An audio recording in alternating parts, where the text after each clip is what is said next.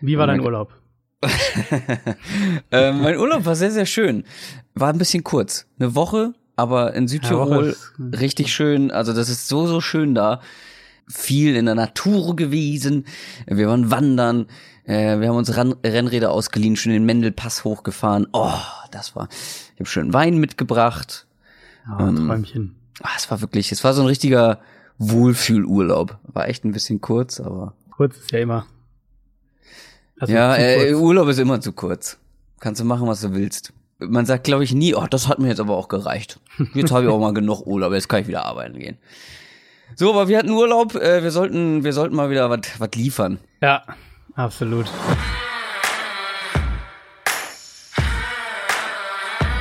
Down, Set, Talk. Der Football-Podcast mit Adrian Franke und Christoph Kröger.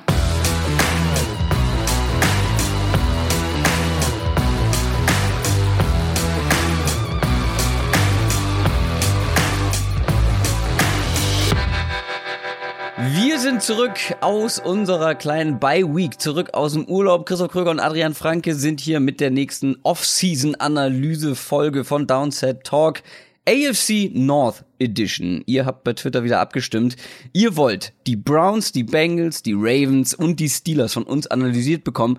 Und das bekommt ihr natürlich auch. Und zwar in den nächsten hm, Minimum 60 Minuten. Ich tippe auf mehr. Optimistisch. Ja, die Erfahrung, äh, die Erfahrung spricht aus mir, dass das wohl etwas mehr als 60 Minuten werden. Bevor wir aber loslegen mit unserer AFC North Analyse, haben wir natürlich die News, aber wir haben auch noch eine Quick Question ähm, für euch rausgesucht oder beziehungsweise von euch rausgesucht, die ich noch davor gerne machen wollen würde.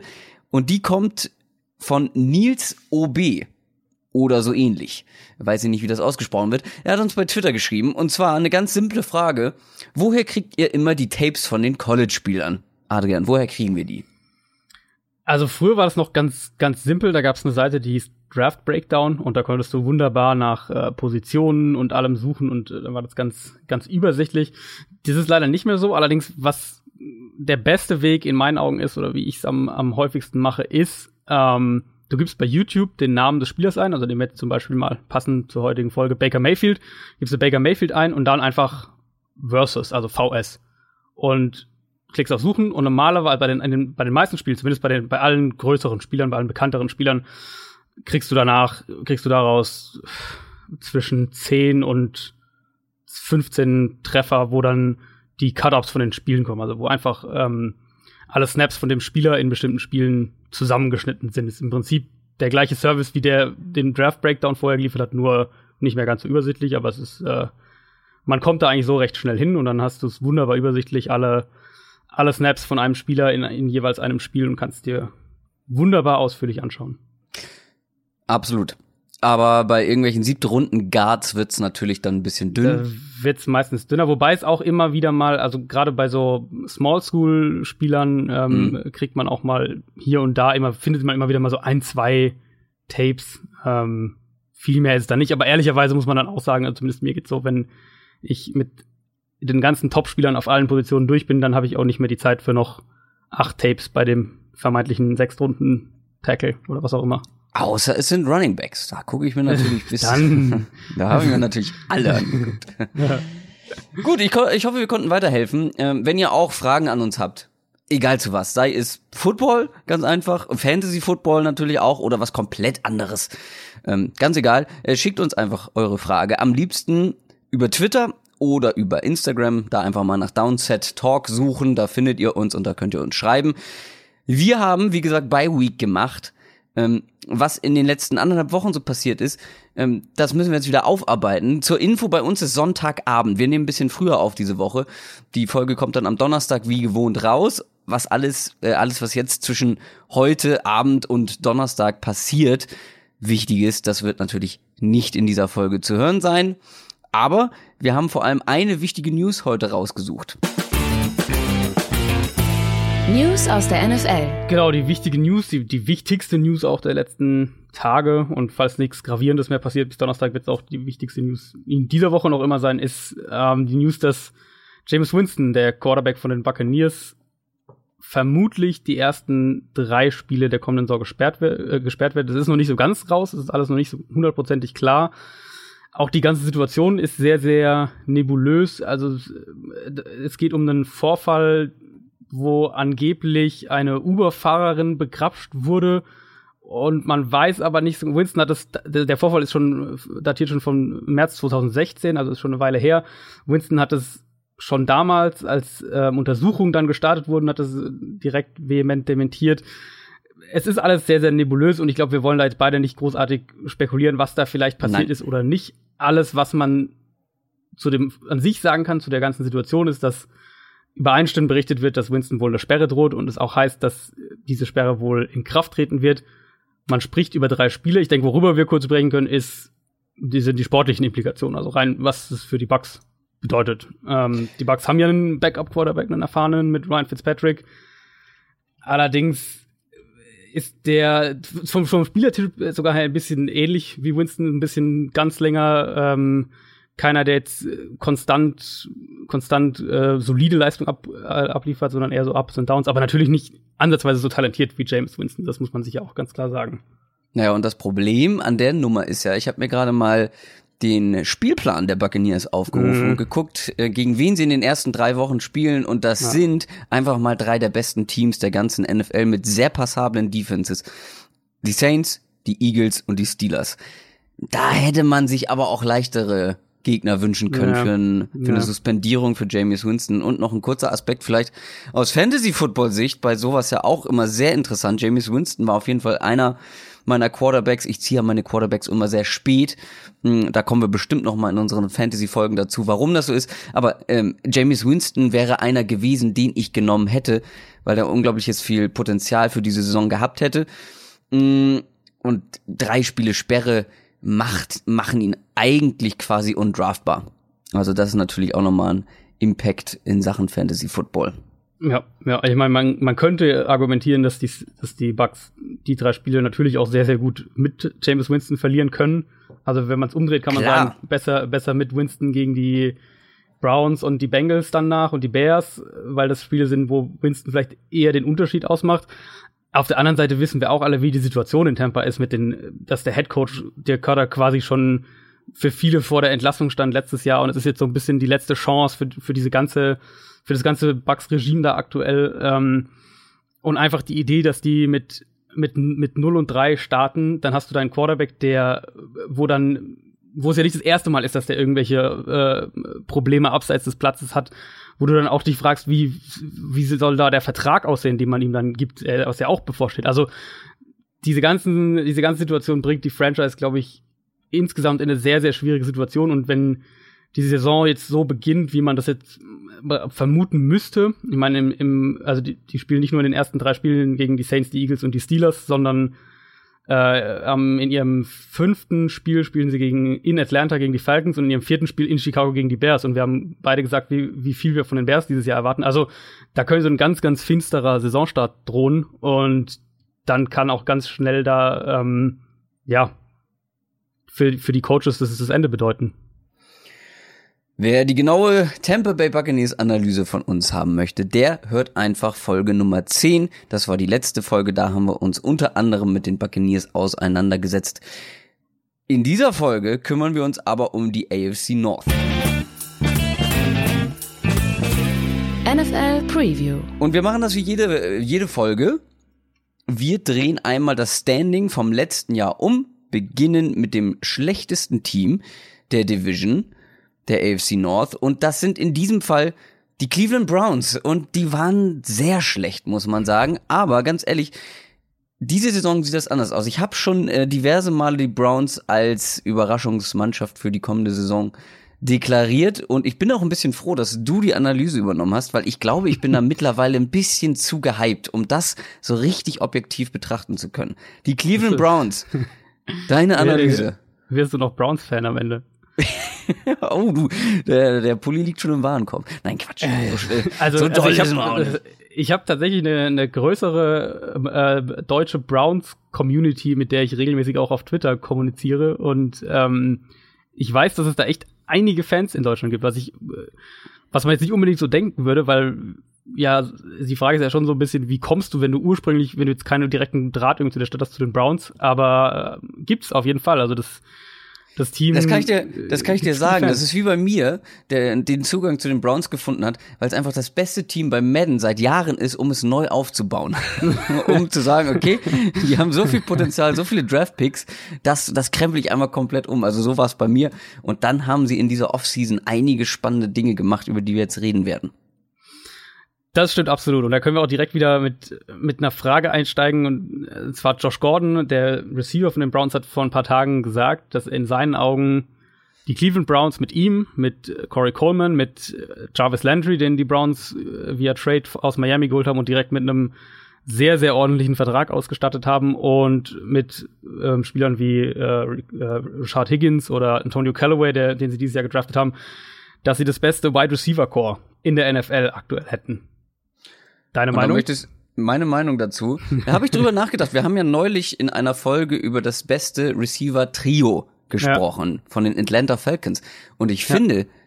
das ist vielleicht, ich weiß nicht, wie du es siehst, wirst du wahrscheinlich gleich sagen, aber ich finde, dass die Browns, also zumindest was das Potenzial angeht, mhm. da sehr nah dran sind. Josh Gordon also war jetzt lange gesperrt, ist wiedergekommen, hat sehr gut gespielt. Corey Coleman hat immer mal wieder gezeigt, dass er Talent hat. Und Jarvis Landry ist einfach der einer der besten Possession Receiver der ganzen NFL seit Jahren. Einer der besten Slot Receiver, hat, glaube ich, mit Abstand die meisten Slot ähm, Receiving, was war das, Catches, glaube ich, gehabt, mit Abstand vor allen anderen in den letzten Jahren das sind schon drei sehr gute Leute. Also da können sich, das können wenige Teams von sich behaupten, drei Leute auf dem Niveau zu haben, weil der Abfall, der Leistungsabfall ist bei vielen vom Nummer 1 Receiver zum Nummer 3 Receiver schon deutlich krasser als bei den Browns. Plus dann kommt noch ein David Njoku hinzu, auch ein Tight End mit sehr viel Talent. Mm, ich, also ich sehe die auch sehr stark tatsächlich. Vielleicht nicht, nicht wie äh, Josh Gordon es sagt, das beste Receiving Core, aber weit oben mit dabei. Ich bin froh, dass du es so formuliert hast, weil das deckt sich eigentlich sehr genau mit, mit dem, wie ich sehe. Ähm, das Potenzial ist riesig. Ja. Aber wir alle wissen nicht so wirklich, was man, also was man bekommt. Und zwar nicht nur im Sinne von, dass das natürlich alles irgendwie unberechenbar ist, aber bei den Browns, also wenn man es einfach mal Spieler für Spieler durchgeht, Josh Gordon, jeder, der sich ein bisschen jetzt schon länger mit der NFL befasst, weiß, was der schon alles an Problemen abseits des Platzes hatte und wie häufig der schon gesperrt war und dann kommt er wieder zurück und ist wieder gesperrt und du weißt nicht genau, haben wir den wirklich mal eine Saison, ist der mal eine Saison komplett durchgehend auf dem Platz und fit und spielberechtigt. Ähm, Corey Coleman bisher noch nicht wirklich das, was man sich von einem Erstrunden-Receiver erhoffen würde, in meinen das Augen stimmt, zumindest. Ja. ja. Jarvis Landry, ja, er ist definitiv einer der besten Slot-Receiver in der NFL. Auf der anderen Seite muss man auch sagen, er, also der Vertrag, den Cleveland ihm gegeben hat, legt für mich nahe, dass sie irgendwie noch mehr mit ihm vorhaben, weil wenn sie nur das mit ihm vorhaben, was wir von ihm aus Miami kennen, dann ist der Vertrag haarsträubend überbezahlt. Ähm, weil er kann ja so, also er ist, er ist wie gesagt ein sehr guter Slot-Receiver, aber in Miami war er eben nie mehr. Also er war dieser konstante, kurze Pässe und, und da ist er sicher und da ist er gut, aber mehr eben auch nicht. Aber in Miami war er auch mit Abstand generell der beste Receiver. Ähm, und die Nummer eins Waffe sozusagen, zumindest was die Wide Receiver angeht. Ja. Und er hat jetzt halt ein bisschen, sagen wir mal, die Defense wird ein bisschen abgelenkt durch die Leute, die um ihn rumstehen. Wenn das so funktioniert, wenn die alle spielen und ihre Leistung Klar, weil alles, find, alles nur theoretisch. Genau, weil ich, also weil ich finde, abgesehen von Josh Gordon und also lernen wir jetzt mal außen vor, aber abgesehen von Josh Gordon, ansonsten äh, es besteht das Receiving Core für mich eigentlich nur aus sehr, sehr vielen Fragezeichen. Und Josh Gordon eben, wie gesagt, selbst ist eigentlich das größte Fragezeichen. Also ob es jetzt ein Corey Coleman ist, auch ein Rashad Higgins, muss man mal schauen. Antonio Callaway, riesiges Potenzial, unfassbar viel äh, Stuff bringt er mit von, was, was auch Dinge abseits des Platzes ab angeht, sonst wäre er niemals bis in die vierte Runde gefallen. Ähm, ich sehe da die Chance, dass dieses Receiving Core sehr gut sein kann. Ich sehe aber auch die Chance, dass die komplett äh, implodieren und du wieder nur eigentlich nur Jarvis Landry als deine einzige Waffe hast, so wie es bei Miami teilweise der Fall war. Worüber wir uns, glaube ich, einig sind, und das ist vielleicht auch, oder nicht nur vielleicht, sondern die viel, viel wichtigere Position, ähm, der Quarterback. Die Browns haben definitiv Mut bewiesen im Draft. Aber ich glaube, da spreche ich für uns beide, wenn ich sage, dass sie mit Baker Mayfield an eins die richtige Entscheidung getroffen haben. Ich glaube, wenn ich es richtig im Kopf habe, war für dich sowieso der Nummer 1 Quarterback im Draft. Ja. Ähm, ja. Für mich waren, war Rosen die 1 und Baker die 2, aber eben in einem Tier zusammen und danach so eine kleine Lücke zu den anderen Quarterbacks. Und dann ist es natürlich da verweise ich, da verweise ich gerne nochmal, ich glaube, das war unsere allererste Folge, da haben wir die einzelnen, ja. die Top 5 Quarterbacks ja. genauer analysiert. Also wer da nochmal wissen will, warum du Rosen zum Beispiel vor Baker Mayfield gesehen hast, äh, da einfach nochmal reinhören. Genau. Ähm, und da ist dann eben auch natürlich eine Frage nach persönlichen Vorlieben, welchen Spielmann-Typ man eher will und so weiter, auf was Absolut. man da mehr Wert, Wert legt. Und das Schöne ist ja, dass Mayfield durch die Verpflichtung von Tyra Taylor, der ja schon vor dem Draft nach Cleveland kam, nicht sofort spielen muss. Und wenn man die ersten Aussagen so auf, aus Cleveland hört, ähm, also Hugh Jackson, der Head Coach, hat ja Tyra Taylor schon als Starter bestätigt oder, oder deklariert. Und aus dem Training, gerade auch in den letzten Tagen wieder, hat man immer wieder gehört, dass, dass Taylor da doch deutlich vor Baker Mayfield noch ist. Alles deutet ziemlich klar, würde ich jetzt mal sagen, darauf hin, dass Taylor auch als Starter in die Saison gehen wird. Das muss man natürlich immer ein bisschen mit Vorsicht betrachten, generell was was Rookie Quarterbacks angeht und und insbesondere bei Hugh Jackson, wo man ich weiß, wie der mit seinen Quarterbacks umgeht. Aber wie man es eigentlich auch dreht und wendet, Cleveland ist zum ersten Mal seit echt einer ganz ganz langen Zeit auf der wichtigsten Position stabil aufgestellt, würde ich sagen. Oder oder siehst du das anders? Sehe ich überhaupt nicht anders. Ich finde sie sogar doppelt halt stabil aufgestellt, weil Tyrod Taylor hat ja, ja nun jahrelang bewiesen, dass er zumindest ein solider NFL Quarterback sein genau. kann und das, ist. Genau, ja. Ähm, also, dass er jetzt nicht da irgendwie, ähm, ja, äh, kein, was weiß ich, Aaron Rodgers Niveau erreichen wird, ähm, das ist uns allen klar, aber er macht wenig Turnover-Fehler oder wenig, äh, sagen wir mal, schwerwiegende Fehler und er ist gut zu Fuß. Also ähm, ich glaube, da sind sie da schon mal solide aufgestellt und meine Meinung von Baker Mayfield ist ja sowieso relativ hoch. Ich glaube auch, dass er noch ein bisschen Zeit brauchen oder bekommen sollte, um an die NFL rangeführt zu werden, weil so ein paar Schwachstellen hat er halt einfach noch. Aber die Browns können es sich, glaube ich, mehr erlauben als jetzt beispielsweise die Bills, ähm, die ja auch einen Rookie Quarterback haben, ja. aber an sich nicht so gut aufgestellt sind, was die Quarterbacks angeht. Ja, das ist ja genau der Punkt. Also man, man kann sicher einen besseren Quarterback haben als Tyra Taylor, aber Absolut, den musst du erstmal ja. finden. Und, und bekommen? Äh, genau, und dann musst du ihn auch bekommen. Und man kann nämlich auf der anderen Seite, wenn man es umdreht, und in der Situation sind jetzt die Bills gerade, ähm, man kann auch eine viel, viel schlechtere Quarterback-Situation haben als Tyrod Taylor, als dein Starter. Es stimmt, er, er, er leistet sich wenige Turnover, ist da wirklich einer der besten Quarterbacks, was das angeht auf der anderen Seite Kritiker und, und das bemängelt es und auch zu Recht, er ist auch ein Quarterback, der viel liegen lässt, sage ich jetzt mal. Also weil er mm. nicht in, nicht, was auch immer es ist, ob er seinen Reads nicht vertraut, ob er seine, ob er bestimmten Laufwegen nicht vertraut, ob er seinem Arm vielleicht nicht vertraut, was es auch immer ist. Auf jeden Fall hat er immer wieder diese Szenen, wo er, wo über Scheme der Receiver frei ist, so wie er frei sein soll, in Anführungszeichen, aus Sicht der Offense aber Taylor eben den Ball nicht dahin wirft. Das wird man mit ihm immer sehen, das wird man auch mit ihm in Cleveland sehen. Auf der anderen Seite ist natürlich dieses, das, was du auch beschrieben hast, mit, er bringt Qualität als Runner mit, er ist ein guter Deep, Deep Passer, ähm, er ist ein ver relativ verlässlicher Quarterback, der eben wenig gravierende Fehler macht. All das sind ja immense Fortschritte in Cleveland im Vergleich zur vergangenen Saison. Also gerade letztes Jahr war das ja wirklich zu den vergangenen zehn Jahren. Genau, eigentlich zu den vergangenen zehn Jahren, aber gerade letztes Jahr war das ja extrem eklatant. Also die Browns ja. in meinen Augen hatten letztes Jahr nicht ansatzweise ein Team, was von der ähm, Gesamtqualität her letztlich ohne Sieg bleibt. Also wenn man dieses Team sich anschaut, das war ein, das war ein Team, das äh, ja, weiß nicht, drei, vier Siege auf jeden Fall hätte holen müssen, wenn eben die Quarterback-Situation nicht so schlecht gewesen wäre. Und das lag nicht nur an Deshaun Kaiser, auf den ich gleich noch ein bisschen komme, aber sondern vor allem, sagen wir mal so, am Gesamtpaket. Und in meinen Augen primär eigentlich sogar an Hugh Jackson, der ähm, nicht nur extrem wirklich wild mit Kaiser umgegangen ist, äh, wurde ja inzwischen auch schon nach Green Bay getradet, ist ja gar nicht mehr in Cleveland.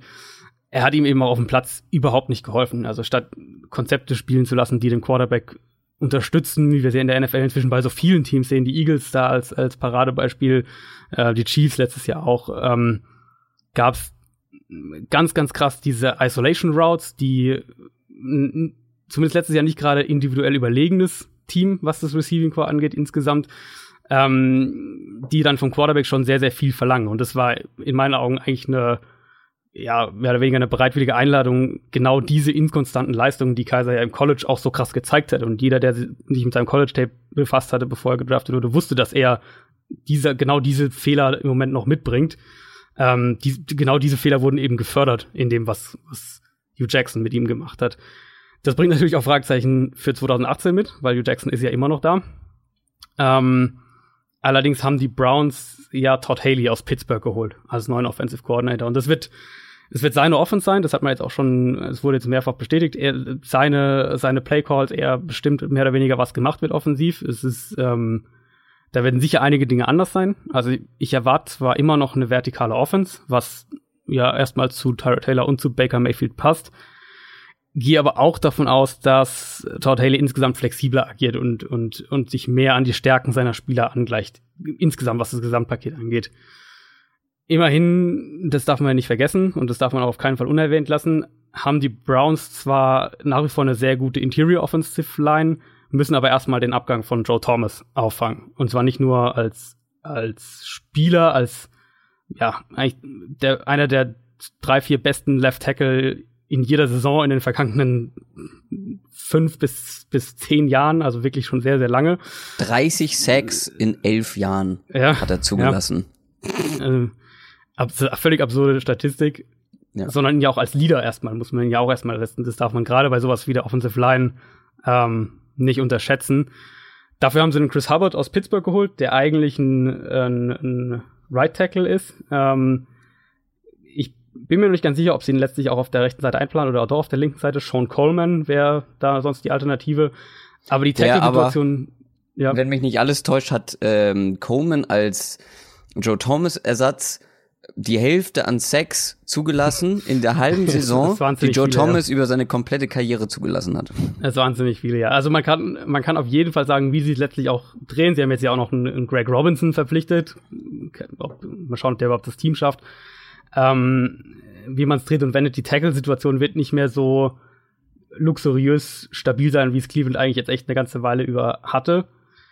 Sprich, da wird auch mehr auf den Quarterback zukommen. Ähm, und ich denke außerdem auch, dass ein Spieler wie Duke Johnson zum Beispiel unter Todd Haley eine große Rolle spielen wird. Wir haben ja alle gesehen, äh, was Haley in Pittsburgh mit Le'Veon Bell gemacht hat.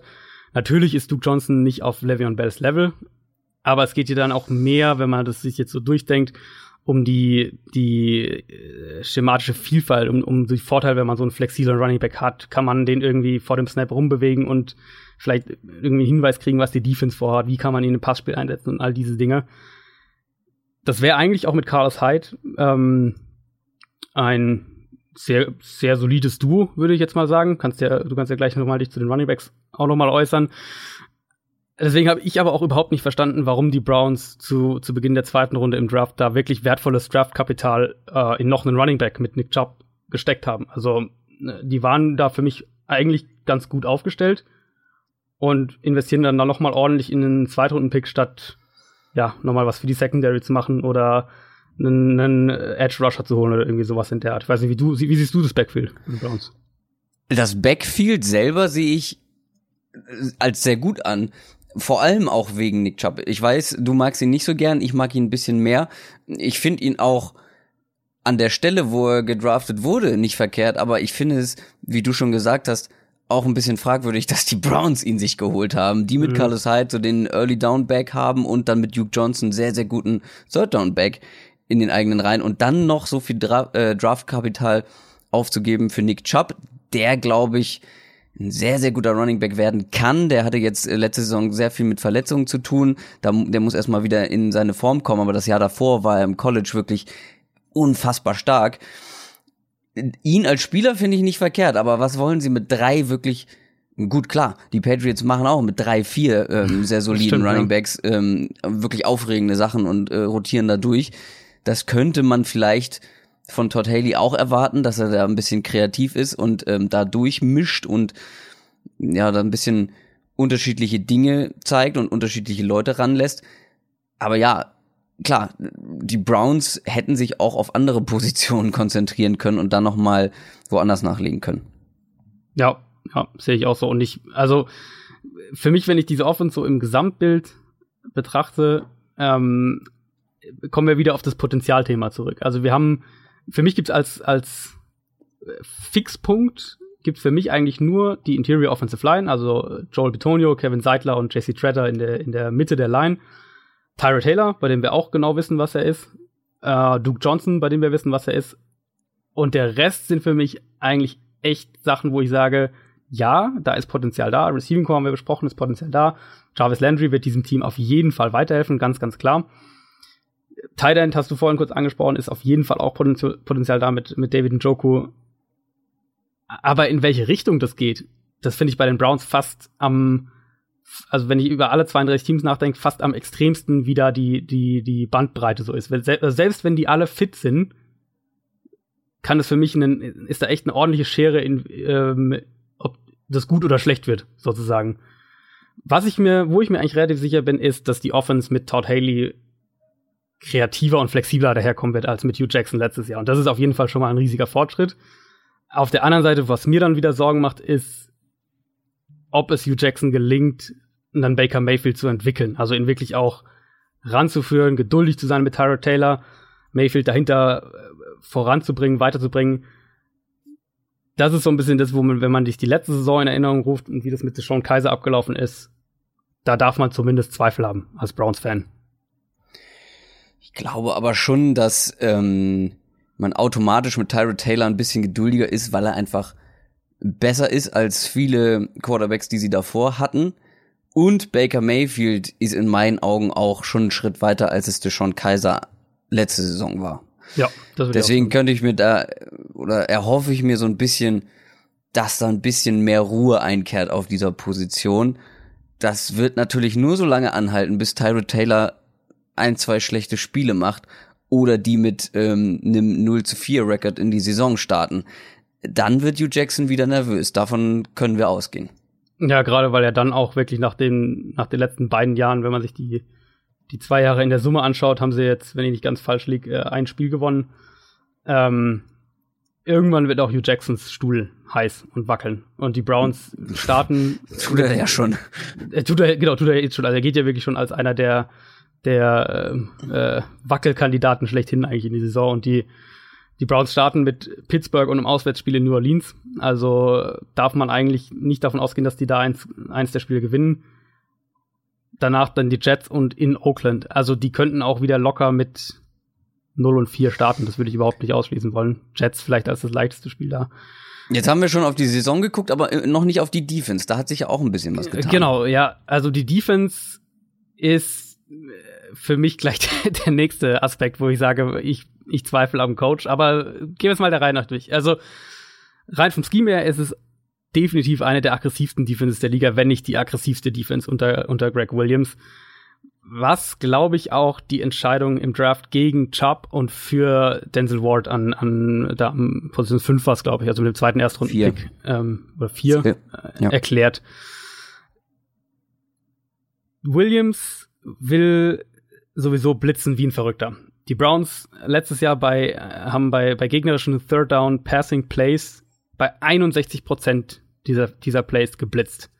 Was tippst du, wie der zweithöchste Wert war? Ligaweit? Was war der erste? Wie hoch? Also Browns 61 Prozent. Irgendwo in den 40ern vielleicht? Ja. Sagen wir 8, mal 45. 48 Prozent, die Panthers. Oh, also kein anderes Team. Krass. genau, kein anderes Team war überhaupt über 50, die Browns bei 61 Prozent. ähm, zum Vergleich, Falcons und Jaguars standen in der gleichen Situation bei 22 Prozent. Also das sind wirklich äh, krasse Unterschiede. Und auch bei Second Down äh, Pässen haben die Browns 45 Prozent der Fälle geblitzt, war auch der ligaweit höchste Wert. Was brauchst du eben, um, wenn du sowieso blitzt und blitzt und blitzt, wenn das, wenn das deine Identität ist, dann brauchst du eher und Elite Cornerbacks vor allem eher das, ja, das als auch. eher ja. genau eher äh, du brauchst eher Elite Cornerbacks als Elite ja, Pass Rusher sozusagen weil dein, deine Brand Pressure, dein, dein, dein Pass Rush wird ja im Idealfall über das Scheme produziert, ja. aber um das zu erreichen, müssen deine Spieler eben eins gegen eins decken können. Und das, glaube ich, er erklärt den, warum man sich für einen Cornerback und gegen einen Edge-Spieler entschieden hat. Unverständlich ist in dem Zusammenhang für mich ein bisschen der Abgang von Jason McCordy, den man mehr oder weniger ja, hergeschenkt hat, kann man glaube ich schon sagen, an die Patriots. Ähm, Denzel Ward wird vermutlich mit dem mit mit EJ Gaines, der auch neu verpflichtet wurde, ähm, das Starting Cornerback Duo bilden. Travis Carey, der auch neu verpflichtet wurde, dürfte dann der Nickelback sein. Also man hat da eine, ja, ein komplett neues äh, Trio im Prinzip in, in der Secondary dann, also bei den Cornerbacks. Dazu, ähm, oder, oder anders gesagt, es ist ja auch nicht, also es ist nicht so, als wären die Browns schlecht besetzt in ihrer Front im Pass Rush. Also du hast natürlich Miles Garrett und du hast Emmanuel Ogbar erstmal, dahinter Spieler wie Carl Nassib noch.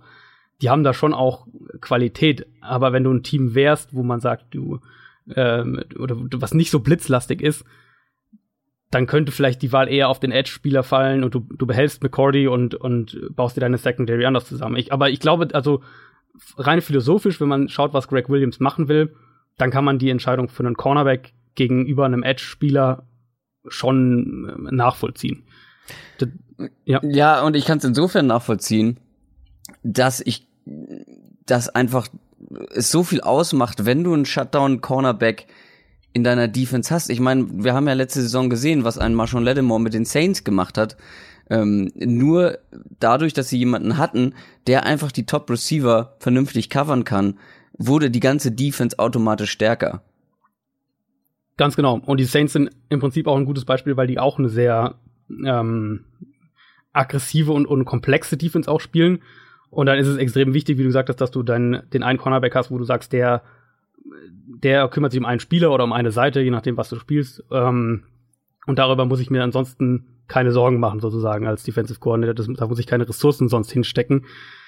Außerdem haben die Browns auch noch für Demaris Randall getradet. Da haben wir dann das vierte neue Mitglied in der, in der Browns Starting Secondary. Das hat einen weiteren Effekt noch. Also ich gehe davon aus, dass Demaris Randall als der Free Safety eingesetzt wird. Und das sollte es dann erlauben, Jabril Peppers äh, nicht mehr einsam und allein so gefühlt auf der Tribüne Platz zu nehmen. Also gerade bei diesen vielen Third Down Blitzes war es wirklich häufig zu sehen, dass dass Peppers da 20 äh, Yards oder noch weiter hinter der Line of Scrimmage stand und dann noch sich nach dem Snap nach hinten bewegt hat und überhaupt keinen Einfluss auf das Play insgesamt hatte. Also das Was ja total absurd ist, weil ich habe heute gerade ja. noch mal ein bisschen recherchiert. Im College hat er ja fast Linebacker gespielt. Er hat sogar für den Combine mit den Linebackern ja. ähm, das Programm gemacht. Und dann stellst du den da als Free Safety alleine hinten hin, obwohl der ja, ja, wie gesagt, fast schon als Linebacker im College gespielt hat. Also eine Mischung aus Safety und, und Linebacker. Und dann stellst du ihn komplett anders auf. Also das ist ja, warum? Ja, genau, das hat wirklich überhaupt keinen Sinn gemacht. Ähm, du hast, du brauchst deinen, deinen Spieler seiner, seiner größten Stärke, die, die er Jabril Peppers definitiv in der Box hat. Und du schwächst auch einfach deine Defense, weil er, egal was für ein Spieler er ist, er hatte in diesen extrem vielen dieser Plays überhaupt keinen Einfluss letztlich aufs Play, weil er viel zu weit vom Ball einfach weg war und, und von den Routes weg war, die gelaufen wurden. Vielleicht hat Greg Williams da dazugelernt. Ähm, ich, wenn ich jemand wäre, der wettet, dann würde ich nicht drauf wetten und würde nicht drauf wetten, dass er die Safety-Positionierung generell verändert. Aber auf jeden Fall wird, ähm, wird in meinen Augen Peppers derjenige sein, der jetzt in die Box rückt und Demarius Randall derjenige sein, der tiefer agiert. Und das macht diese Defense auf jeden Fall besser, als sie es letztes Jahr war. Also da gehe ich eigentlich schon fest davon aus, gerade auch was diese ganzen Blitzpakete angeht, ist, glaube ich, Peppers ein Spieler, der der auch definitiv weiter, äh, der, dich, der dich definitiv weiterbringt. Ansonsten individuell erwarte ich an sich vorher, vorne in der Front keine allzu großen Veränderungen. Also wir haben, wie gesagt, die Secondary, die mehr oder weniger komplett neu aussehen wird. Äh, du hast eigentlich nur noch Triple Peppers als, als Spieler, der letztes Jahr auch schon da war bei den Startern und der wird eine andere Position spielen. Davor ist schon mehr Kontinuität. Also ich habe die Edge Rusher angesprochen. Die Browns haben äh, sich von Danny Shelton getrennt, dem Defensive Tackle, der auch zu den Patriots gegangen ist, genau wie McCordy. Das macht äh, rein taktisch auch wieder Sinn, weil die, weil, weil die Browns, weil die eben so aggressiv sind unter Greg Williams und sie wollen, dass ihre Defensive Linemen One-Gapping Linemen sind. Also äh, kurz zur Erklärung. One-Gapping heißt, du hast einen bestimmten Bereich zwischen zwei Offensive Linemen, den du attackierst als Defensive Lineman. Gegenteil dazu ist Two-Gapping. Du bist äh, für zwei verschiedene Lücken, in Anführungszeichen, zwischen, zwischen Offensive Linemen oder zum Beispiel zwischen Tackle und Guard und Guard und Center verantwortlich. Sprich, Two-Gapping ist vielmehr eine Position, wo du reagierst. One-Gapping ist eine Position, wo du agierst. Also typischer One-Gapping Defensive Tackle wäre Aaron Donald beispielsweise. Also ein Defensive Tackle, der mehr selbst angreift, als dass er von, als dass er wartet, was die Offense macht und darauf reagiert. Das wollen die Browns auch von ihrer Front und da ist Danny Shelton nicht der Spieler dafür, der das, das ist nicht sein Stil, das ist nicht das, was er gut kann. Deswegen passt er sehr gut zu den Patriots und hat nicht mehr zu den Browns gepasst. Das ist natürlich mal eine personelle Änderung grundsätzlich, aber an sich wird sich da in der Front individuell davon abgesehen nicht viel ändern. Also in meinen Augen ist es eine, eine Front, die das Potenzial hat, eine der 10, 12 besten in der Liga zu sein, mit einem Spieler eben wie Miles Garrett, wie Jamie Collins dahinter noch. Ich sehe auch die Qualität wieder in der Secondary und da sind wir wieder bei dieser Potenzialschere. Kann so irgendwie ein bisschen in beide Richtungen gehen. Wie auch bei der Offense aber habe ich eben echt Fragen, was das Coaching angeht und bin mir nicht hundertprozentig sicher, ob ich dem vertraue. Oder wenn, oder wenn ich jetzt jemand fragen würde, vertraue ich ihm eigentlich nicht. Die Qualität ist definitiv da. Und man hat ja jetzt noch, auch noch zum Beispiel Michael Kendricks verpflichtet. Also auch die Tiefe im Kader ist da. Letztes Jahr war es echt ernüchternd teilweise, was Cleveland daraus gemacht hat. Ähm, man kann nur hoffen, dass mit einem Todd Haley in der Offense ein, anderer Wind Einzug erhält und sich da wirklich was ändert. Und dass Greg Williams vielleicht ja, ein bisschen aus den Fehlern der Vergangenheit so gelernt hat. Ich bin vielleicht ein Ticken optimistischer als du, was die Browns insgesamt angeht, aber ich äh, kann deine Bedenken total nachvollziehen und sehe auch die Browns als absolute Boom or Bust Mannschaft. Also das kann auch total nach hinten losgehen, vor allem in der Offense.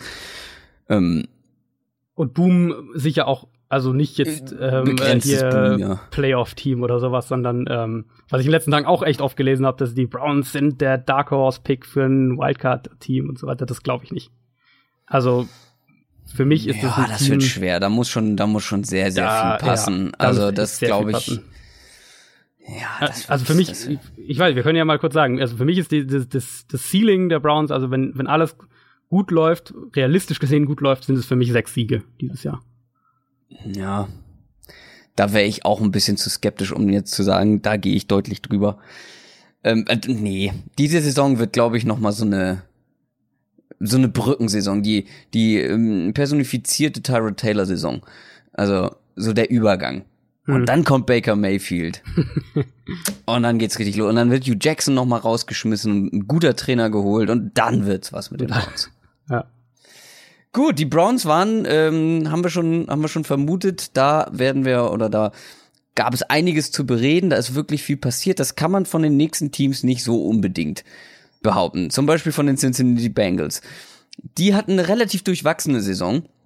Auch wenn der Rekord am Ende mit sieben Siegen und neun Niederlagen gar nicht mal so katastrophal aussieht, aber irgendwie, ich weiß nicht, wie es dir geht, aber ich hatte die Saison nicht so richtig gut in Erinnerung der Bengals, außer dass sie vielleicht, wenn ich mich richtig erinnere, den Bills am Ende die Playoffs geschenkt haben. Und die Ravens ähm, rausgekickt haben, das darf man Die Ravens rausgekickt haben, genau. Division-Konkurrenten ähm, die Playoffs vermiest haben. In Sachen Spielerveränderung ist vor dem Draft so gut wie gar nichts passiert, so ein paar kleine Sachen, aber im Draft hat man dann einfach mal, wenn ich mich nicht verzählt habe, elf Spieler gepickt und wo sich auch ein bisschen was getan hat, ist im Coaching-Staff. Neuer Defensive Coordinator, O-Line-Coach, Wide Receiver-Coach, Secondary-Coach, Defensive Assistant. Da wurde einiges umgekrempelt. Aber der Head Coach ist geblieben. Auch ein bisschen überraschend für den einen oder anderen Marvin Lewis. Ich glaube, da gibt's auch einige Bengals-Fans, die sich den weggewünscht hätten. In der Free Agency ist, wie gesagt, nicht so viel passiert. Zwei wichtige Dinge, die ich einmal nennen will, äh, beide aus der Offense, deshalb starte ich auch mit der Offense. Mit Tight End Tyler Eifert hat man verlängert. Da sagen jetzt manche, ja gut, okay, der stand ja eh nicht auf dem Feld. Letzte zwei Jahre, in den letzten zwei Saisons hat er kaum gespielt, viel mit Verletzungen zu tun gehabt, aber wenn er dann auf dem Feld war, gehört oder gehörte er auch zu den besten Tight Ends der Liga und hat für die Offense vor allem einen großen Unterschied gemacht, wie ich finde. Ja, ganz ehrlich, kein Schimmer, ob er nach den ganzen Verletzungen immer noch der gleiche Tyler Eifert ist, der er vielleicht vor zwei Jahren war. Muss man abwarten. Mm, dahinter gibt es noch ein paar mehr Tight Ends, Tyler Croft allen voran, der ihn auch letzte Saison oft vertreten hat, aber auch äh, Moritz Böhringer. Mm, da hatten wir mal, ich weiß nicht in welcher Ausgabe es war, hatten wir mal über ihn gesprochen, da hast du genauer analysiert, wie seine Chancen stehen, da es in den Kader zu schaffen. Aber trotzdem, die haben alle nicht das Niveau eines Tyler Eiferts in Bestform. Ja. Dann den Bills haben sich vielleicht die Playoffs geschenkt, haben ihn aber den Left Tackle geklaut. Cody Glenn ist zu den Bengals gegangen ähm, und hat diese wirklich extrem schlechte O-Line letzte Saison etwas besser gemacht. Nicht deutlich besser, aber ich glaube, das ist schon mal ein Schritt in die richtige Richtung. Ähm, diese Schwachstelle, die O-Line, das scheint allen bewusst zu sein, dass das eine, eine große, große Schwachstelle ist. Ähm, deswegen hat man auch im Draft sich einen neuen Center geholt und direkt in Runde eins Billy Price ist der neue Center. Ist ein etwas umstrittener Pick. Ich glaube, auch du hast ihn so ein bisschen, hm, ja, siehst ihn so ein bisschen als fragwürdig, ist ein guter Run-Blocker. Pass-Blocking ist jetzt nicht unbedingt seine absolute Stärke. Und vor allem, ob er diesen First-Round-Pick wert war, das bezweifeln viele. Trotzdem ist er mutmaßlich, weil einfach, ja, die Hürde ist so gering, äh, ist er mutmaßlich eine Verbesserung für diese Line. Und er wird definitiv eine Verbesserung im Running Game sein. Deine ja, generell, Meinung? generell mhm. die Line wird, also du hast jetzt die beiden wichtigsten Spieler ja schon angesprochen mit, mit Price und Cordy Glenn, die, die Line wird definitiv besser sein als letztes Jahr. Da, da gibt es überhaupt keinen Zweifel. Die hat immer noch ihre Schwachstellen. Ja, aber kommst halt kaum noch drunter, ne? Ja, genau. Und die, und die Bengals sind da letztes Jahr auch echt, ähm, ja, also eigentlich sehenden Auges ins, ins Desaster gegangen. Das hat wirklich jeder hat es gesagt, äh, ja. als man die, die, die äh, gesehen hat, dass die Kevin Seidler in der Free Agency gehen lassen und Andrew Whitworth in allein die 2016 schon jetzt nicht so gut war, die beiden besten Spieler rauszunehmen, wenn du weißt, du hast einen Quarterback in Andy Dalton, der eine saubere Pocket braucht und du hast Running Backs, die, also gerade in, Jeremy Hill letztes Jahr noch, der, ähm, der eben auch ein gewisses Maß an Platz braucht, das war eben, das war wirklich, also wie gesagt, sehenden Auges eigentlich in die Katastrophe reingegangen und über zumindest einen ordentlichen Teil der Saison ist es ja auch genauso gekommen. Also die Line hat mehr oder weniger verhindert, dass diese Offense irgendwie konstant gute bis sehr gute Leistungen abliefert. Und das lag, also in meinen Augen, von dem, was ich von den Bengals gesehen habe, nicht an Andy Dalton, der eigentlich eine okaye Saison hatte. Es lag mhm. definitiv nicht an AJ Green. Ähm, und es lag auch nicht an, an, an einem Joe Mixon zum Beispiel, der jetzt zwar eine vielleicht ein bisschen unauffällige Rookie-Saison insgesamt hatte, wenn man, wenn man sich den sportlichen Hype in Erinnerung ruft, aber definitiv keine schlechte. Und die Line war eben das, was, was diesem Team so riesige Probleme die ganze Zeit bereitet hat. Ja, wie ich gerade schon gesagt habe, also im Running Game ist vor allem Billy Price wahrscheinlich eine deutliche Verbesserung. Deswegen habe ich auch Hoffnung, was Joe Mixon angeht. Wie gesagt, äh, relativ, ja, unspektakuläre Saison.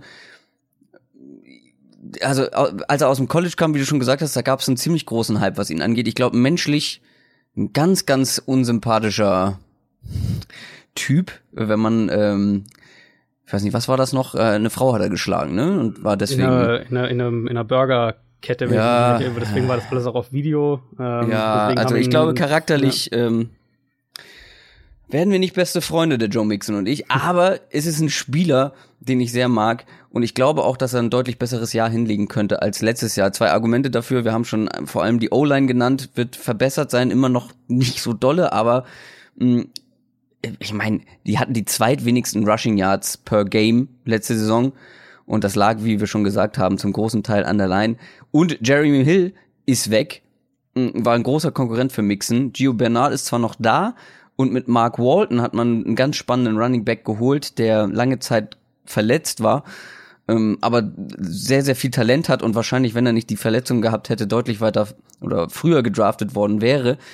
Trotzdem Joe Mixon ich glaube, da wird man jetzt endlich mal verstanden haben in Cincinnati, dass Joe Mixon ihr bester Running Back ist. Da hatte ich letztes Jahr so ein paar Mal das Gefühl, dass sie das nicht verstehen wollten. Gucken wir mal, wie das läuft. Aber nicht nur die Rushing Offense war nischt letzte Saison. Insgesamt war man auf Platz 32, was Yards oder also Offense Yards und Yards per Game angeht. Also da hat vorne und hinten nichts gepasst. Generell ich sag's gerne nochmal, hat sich in Cincinnati nicht so viel verändert, auch nicht in Sachen Quarterback oder Wide Receiver.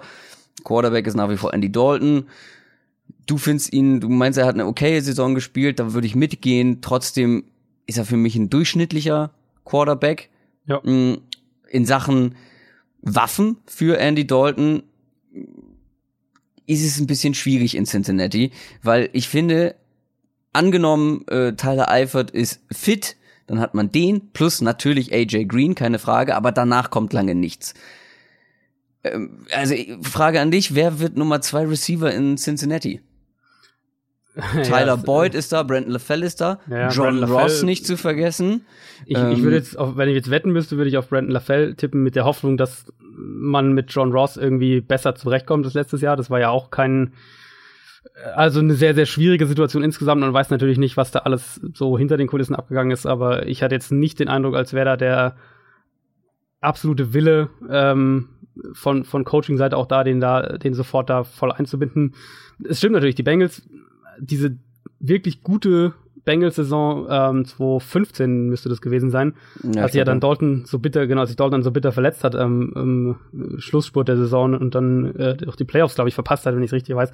Da waren die wahnsinnig tief. Da hatten die AJ Green, Mohamed Sanu, Marvin Jones, die Offensive Line war stark, Tyler Eifert war fit über, über einen ordentlichen Teil der Saison. Ähm, Super, super Receiving Core. Genau. Also wenn du, du das hattest, so aufzählst. Absolut. Du hattest so alles irgendwie zusammen, es hat alles gepasst. Und das ist eben genau der Punkt mit einem Quarterback wie Andy Dalton. Es muss auch wirklich sehr, sehr viel passen, damit du mit ihm höhere Ziele anstreben kannst. Und wenn das ja. nicht der Fall ist, und letztes Jahr hat eigentlich fast nichts gepasst, weil das Receiving Core außer AJ Green schlecht war und die Offensive Line über weite Strecken furchtbar war, dann wird dir Andy Dalton auch, dich, dich auch nicht Aaron Rodgers mäßig in die Playoffs ziehen, sondern dann kommt so eine Saison raus wie letztes Jahr, wo du mal hier und da gute Spiele hast und, und hier und da echt schlechte Spiele. Das ist eine schwierige Situation, ähm, gerade weil man eben, also Eifert ist einfach so wichtig in dieser ganzen, in dieser ganzen Überlegung. Ist Tyler Eifert wahnsinnig wichtig, um diese zweite dominante ähm, Receiving-Option einfach zu sein, ja. neben AJ Green. Deswegen, also man kann es, glaube ich, echt schon so ein bisschen sagen, wenn, wenn Eifert wirklich mal eine Saison wieder fit bleibt, kann das wieder ein, ein Passing-Game werden, was so in sich im oberen Liga-Drittel, grob jetzt mal gesagt, bewegt.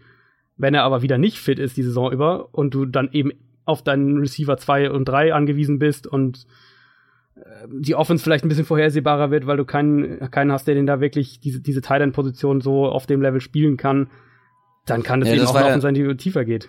Das war ja letztes Jahr auch häufig das Problem, dass du halt, wenn du nur eine ernstzunehmende Waffe hast, eben ja. AJ Green, der wird dann halt natürlich auch gedoppelt und dann kriegt ein Andy Dalton da auch nicht den Ball hin, wo ihn nur AJ Green kriegen kann vielleicht. Ähm, also da bräuchte es schon ein paar mehr Optionen und Waffen und ein paar mehr Leute, auf die eine Defense ein Auge haben muss. Ja, ja. Ich glaube, damit ist aber schon zur Offense alles gesagt. Kommen wir zur Defense. Die ist spannend, weil vor allem, da hat man sehr viele Draft-Picks investiert in die Defense. Also Safety Jesse Bates in Runde zwei, dann hat man noch einen Defensive End und einen Linebacker in Runde drei gepickt, zwei Cornerbacks und noch einen D-Liner in den späteren Runden. Da wurde ordentlich investiert. Besonders nervig für die Bengals ist natürlich, dass Linebacker Vontaze Perfect mal wieder suspendiert ist. Charakterlich auch eher ein schwieriger Typ. Kommt erst in Woche 5 zurück, wenn ich richtig informiert bin. Ist aber einfach ein ganz wichtiger Mann für die Bengals. Mm, vor allem, weil die Tiefe, die Roster-Tiefe bei den Linebackern, bei den Bengals eher mau ist. Ähm, und ja, das ist, glaube ich, ein ganz, ganz heikles Thema bei den Bengals. Trotzdem schlummert, glaube ich, einiges an Talent in der restlichen Defense. Also mehrere Rookies, die direkt letztes Jahr Impact hatten. Defensive End Carl Lawson zum Beispiel, einer der besten Pass-Rushing Rookies der ähm, letzten Saison. D-Liner Jordan Willis. Dann hat man ähm, zusammen mit Gino Atkins und Carlos Dunlap, glaube ich, eine sehr solide D-Line in meinen Augen. Die Secondary, ja, würde ich jetzt mal als okay, aber nicht so High Class bezeichnen einen Mann will ich trotzdem mal herausheben. Also William Jackson, Cornerback, der hat seine Rookie-Saison komplett verletzungsbedingt verpasst, hatte dann letztes Jahr quasi sein erstes Jahr, ist als fünfter Cornerback im Death Chart in die Saison gestartet und dann wurde er immer mehr eingesetzt, durfte immer mehr ran, hat immer mehr überzeugt. Am Ende war am Ende war es eine überragend starke Saison statistisch gesehen. Ähm, also wenn man sich das mal anguckt, was der für ein Passer-Rating zugelassen hat, wenn die Bälle in seine Richtung gingen, da hätte man den Ball auch eher spiken können. Ähm, der hat so gut wie gar nichts zugelassen, wenn ein Ball in seine Richtung kommt. Und dazu muss man erwähnen, dass er auch Antonio Brown manchmal als Gegenpart hatte, als Gegenspieler. Sieben Targets für Brown mit Jackson als Gegenspieler. Kein einziger Catch von Antonio Brown.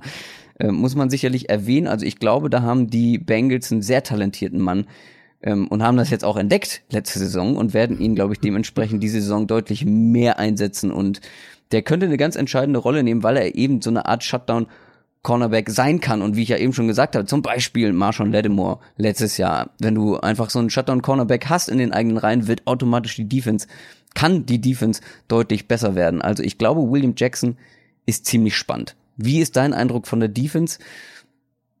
Ja, also ich erstmal grundsätzlich ähnlich. Ich habe, äh, ich war im College, also beziehungsweise dann im, im Scouting-Prozess ein, ein Riesenfan von Jackson. Ich hatte den in dem 2016er Draft als, als nach Jalen Ramsey mein Nummer 1 Corner, also vor. Äh, Jalen Ramsey ist auch so ein Beispiel. Ja, ja. Ähm, hatte den vor auch Vernon Hargraves und, und, und Eli Apple und die da, diese Cornerbacks, die da alle vor ihm gegangen sind im Draft, äh, auch vor einem Artie Burns, der dann einen Pick nach ihm ging. Ähm, Glaube ich auch, dass der dieser Defense sehr, sehr weiterhelfen kann. Die Bengals sind ja in puncto Aggressivität so ein ziemlich krasses Gegen, ein krasser Gegensatz eigentlich zu den Browns. Sind eins der Teams, was gerade bei First und Second Down mit am allerwenigsten in der ganzen NFL blitzt. Also sind da viel, viel mehr auf ihren Foreman Rush, ähm, verlassen sich viel mehr auf ihren Foreman Rush und deswegen ist es auch eben wichtig, dass ein, äh, dass ein Gino Atkins da genügend Unterstützung kriegt. Gino Atkins hier noch einer der, nach wie vor einer der, der fünf, sechs besten Defensive Tackle in der Liga. Ähm, da hat man auch investiert jetzt im Draft. Sam Hubbard zum Beispiel in der dritten Runde, der, der da denke ich auch zeitnah in die Rotation gehen kann da ist auf jeden Fall jede Menge Qualität da. Ich bin gespannt, wenn Perfect wieder aussetzen muss, ob Malik Jefferson, der, der Drittrunden-Rookie, ob der direkt da zum Einsatz kommt, der sicher mit seiner Athletik schon viel wettmachen kann, aber gegen den Pass auf jeden Fall am Anfang eine Schwachstelle sein dürfte. Aber du hast auch einen Spieler wie Preston Brown, der daneben auf, auf Mittellinebacker, der, der einfach stabil ist, der deiner Defense Stabilität auch gibt. Das ist insgesamt ist das auf jeden Fall eine Defense, wo, wo man im Gesamtpaket sagen kann, das ist damit kannst du arbeiten. Also das ist, äh, ist jetzt nicht eine der fünf besten Defenses auf dem Papier vor der nächsten Saison, mhm. aber sicher im oberen Drittel der Liga anzuordnen. Ja. Würde ich dir nicht widersprechen. Also es gibt so ein paar Fragezeichen und vor allem Vontaze Perfect, wenn der auf dem Platz steht, ist er halt einfach ähm, ja extrem wichtig und eine deutliche ja. Verbesserung für die Bengals. Ja. Trotzdem, es hat sich relativ wenig getan bei den Bengals insgesamt unterm Strich habt ihr es wahrscheinlich auch schon so ein bisschen rausgehört. Ich sehe halt wenig Argumente, die mich so richtig euphorisch werden lassen, wenn ich über die Bengals rede. Also ich sehe wenig Argumente dafür, dass die Bengals besser als letztes Jahr sind oder besser als Durchschnitt, dass sie irgendwelche Argumente dafür, wo ich sage, okay, die könnten eine Chance auf die Playoffs haben, sehe ich halt irgendwie nicht so richtig. Könnte man zwei Argumente vielleicht befinden. Einmal, dass dass die AFC einfach hinter den drei, vier Top-Teams wahnsinnig offen ist. Also da kann so gefühlt viel mehr passieren, glaube ich, als in der NFC, wenn wir jetzt vor der Saison schauen. Ähm, und der größte Unterschied eben ist für mich dann tatsächlich die Offensive Line. Und das wird sicher auch eine Rolle spielen und das wird die Bengals auch als Team insgesamt stabiler machen. Davon gehe ich eigentlich schon aus. Ob das dann für mehr als jetzt unterm Strich ein oder zwei Siege mehr als letzte Saison reicht, da habe ich dann auch meine Zweifel. Eine Mannschaft, bei der ich auch tatsächlich von vornherein relativ uneuphorisch, ich weiß nicht, ob es das Wort gibt, aber ich sag's einfach mal, uneuphorisch bin, sind die Baltimore Ravens letztes Jahr Zweiter geworden in der AFC North und du hast sie dir angeguckt. How dare you? Uneuphorisch bei einem Team, das Lamar Jackson gedraftet hat. Ja, wenn er dieses Jahr äh, zum Einsatz kommen würde, wäre ich, glaube ich, ein bisschen euphorischer. Dann lass es doch mal direkt, weil ich es mir sowieso als Frage zuerst später aufgeschrieben habe. Was glaubst du denn? Spielt er? Wenn ja, wie viel nächstes Jahr? Boah, das ist. Ich finde, das ist ganz schwer einzuschätzen, weil ich glaube, er ist einer der.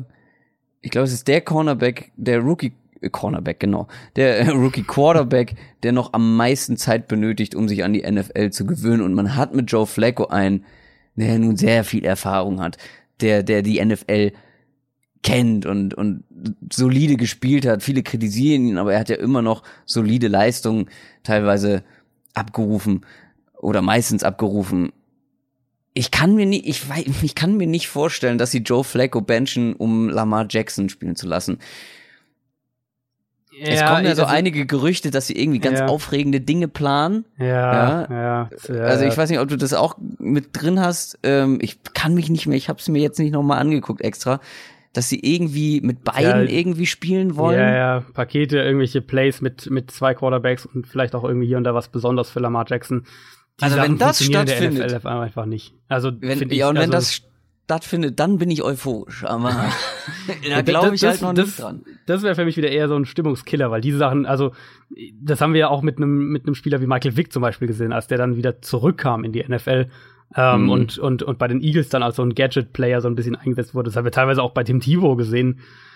Das funktioniert einfach in der NFL nicht. Die, diese ganzen zwei Quarterback-Pakete, das ist, ähm, davon halte ich persönlich gar nichts. Ich gehe aber grundsätzlich in deiner, in deiner generellen Aussage mit, dass ich es müsste schon echt viel, also Verletzungen klammern wir da natürlich aus, aber ansonsten müsste schon echt viel passieren, dass ich sehe, dass John Harbaugh ähm, Joe Flacco auf die Bank setzt und Lamar Jackson spielen lässt. Also für mich das wahrscheinlichste Szenario, wie das in dieser Saison passiert ist, wenn die Ravens, sagen wir mal, drei Spiele vor Saisonende aus dem Playoff-Rennen raus sind und du sagst jetzt, dann ja. äh, lassen wir den mal Jackson mal drei Spiele machen, dass wir mal sehen, was wir haben. Weil das Problem ist ja auch, die Ravens sind ja ähm, wie dieser, wie dieser Flecko, dieser furchtbare Flecko-Vertrag noch läuft, sind die finanziell ja eh mindestens noch ein Jahr an ihn gebunden. Also die können, klar, du kannst natürlich trotzdem Jackson spielen lassen und Flecko dahinter auf die Bank setzen, aber äh, dass die jetzt Flecko nach der Saison rauswerfen, also cutten, ähm, das wird wahrscheinlich allein aus finanzieller Sicht nicht passieren. Und eben auch, was du gesagt hast, stimmt natürlich völlig. Die, das Vertrauen ist, ist da ganz klar. Man, man weiß, was man an, an Flecko hat und, und äh, diese Head-Coach-Quarterback-Beziehung ist natürlich auch, also das darf man auch nicht unterschätzen, die ist natürlich eng und die, die ist jetzt über viele Jahre gewachsen. Joe Flacco ist jetzt äh, zehn Jahre, glaube ich, in der Liga oder ist jetzt im zehnten Jahr. Ich sehe es ähnlich. Also mein, mein Tipp ist, dass es nicht so ein ganz unwahrscheinliches Szenario, dass die Ravens die letzten zwei Spiele, drei Spiele irgendwie aus dem Playoff-Rennen raus sind und, und dann Jackson mal zwei Spiele starten lassen. Dass da aber in, in Week 8 irgendwie der Quarterback-Tausch vollzogen wird, das sehe ich ehrlich gesagt auch nicht. Und das bringt mich aber auch gleichzeitig schon, schon ganz gut in die Analyse rein als Überleitung. Ich habe eine ganz gute Idee bei der Ravens Offense, wie das mal werden könnte, mittelfristig gesehen, so in zwei Jahren. Ähm, was sie aber offensiv 2018 sein werden, ist, muss ich wirklich sagen, für mich ziemlich offen. Also klar ist, die Ravens haben mit den Verpflichtungen von äh, Michael Crabtree, von John Brown und von Willie Snead ihr Wide Receiver Core äh, eigentlich general überholt. Also ich vermute mal, dass sie sich da ihre Starter Nummer 1 bis 3 für die nächste Saison eingekauft haben. Ich denke, dass es so am Ende sein wird. Hast natürlich noch Brashard Perryman dahinter zum Beispiel, wo man immer noch hofft, als ehemaliger Erstrundenpick, dass da noch mehr kommt, aber könnte sehr gut sein, dass die Ravens sich da ihre, ihre drei Starter dieses in den vergangenen Monaten eingekauft haben. Die Frage muss natürlich dann auch erlaubt sein, von welcher Qualität sprechen wir hier. Also wenn wir mhm. bei den Browns davon sprechen, ähm, das könnte ein sehr gutes Receiving Core sein wenn ich mir die drei Ravens Receiver da anschaue, Crabtree, Snead und Brown, dann könnte das ein solides Receiving Core sein. Viel ja. mehr glaube ich nicht. Da fehlt halt, da fehlt halt die obere Spitze, finde ich. Ich finde, ja. Crabtree und äh, Snead sind echt, echt gute, solide NFL-Receiver. Aber beides keine reinen Nummer 1 Receiver. Ja. So. ja. Keine, keine, der eine Offense tragen kann.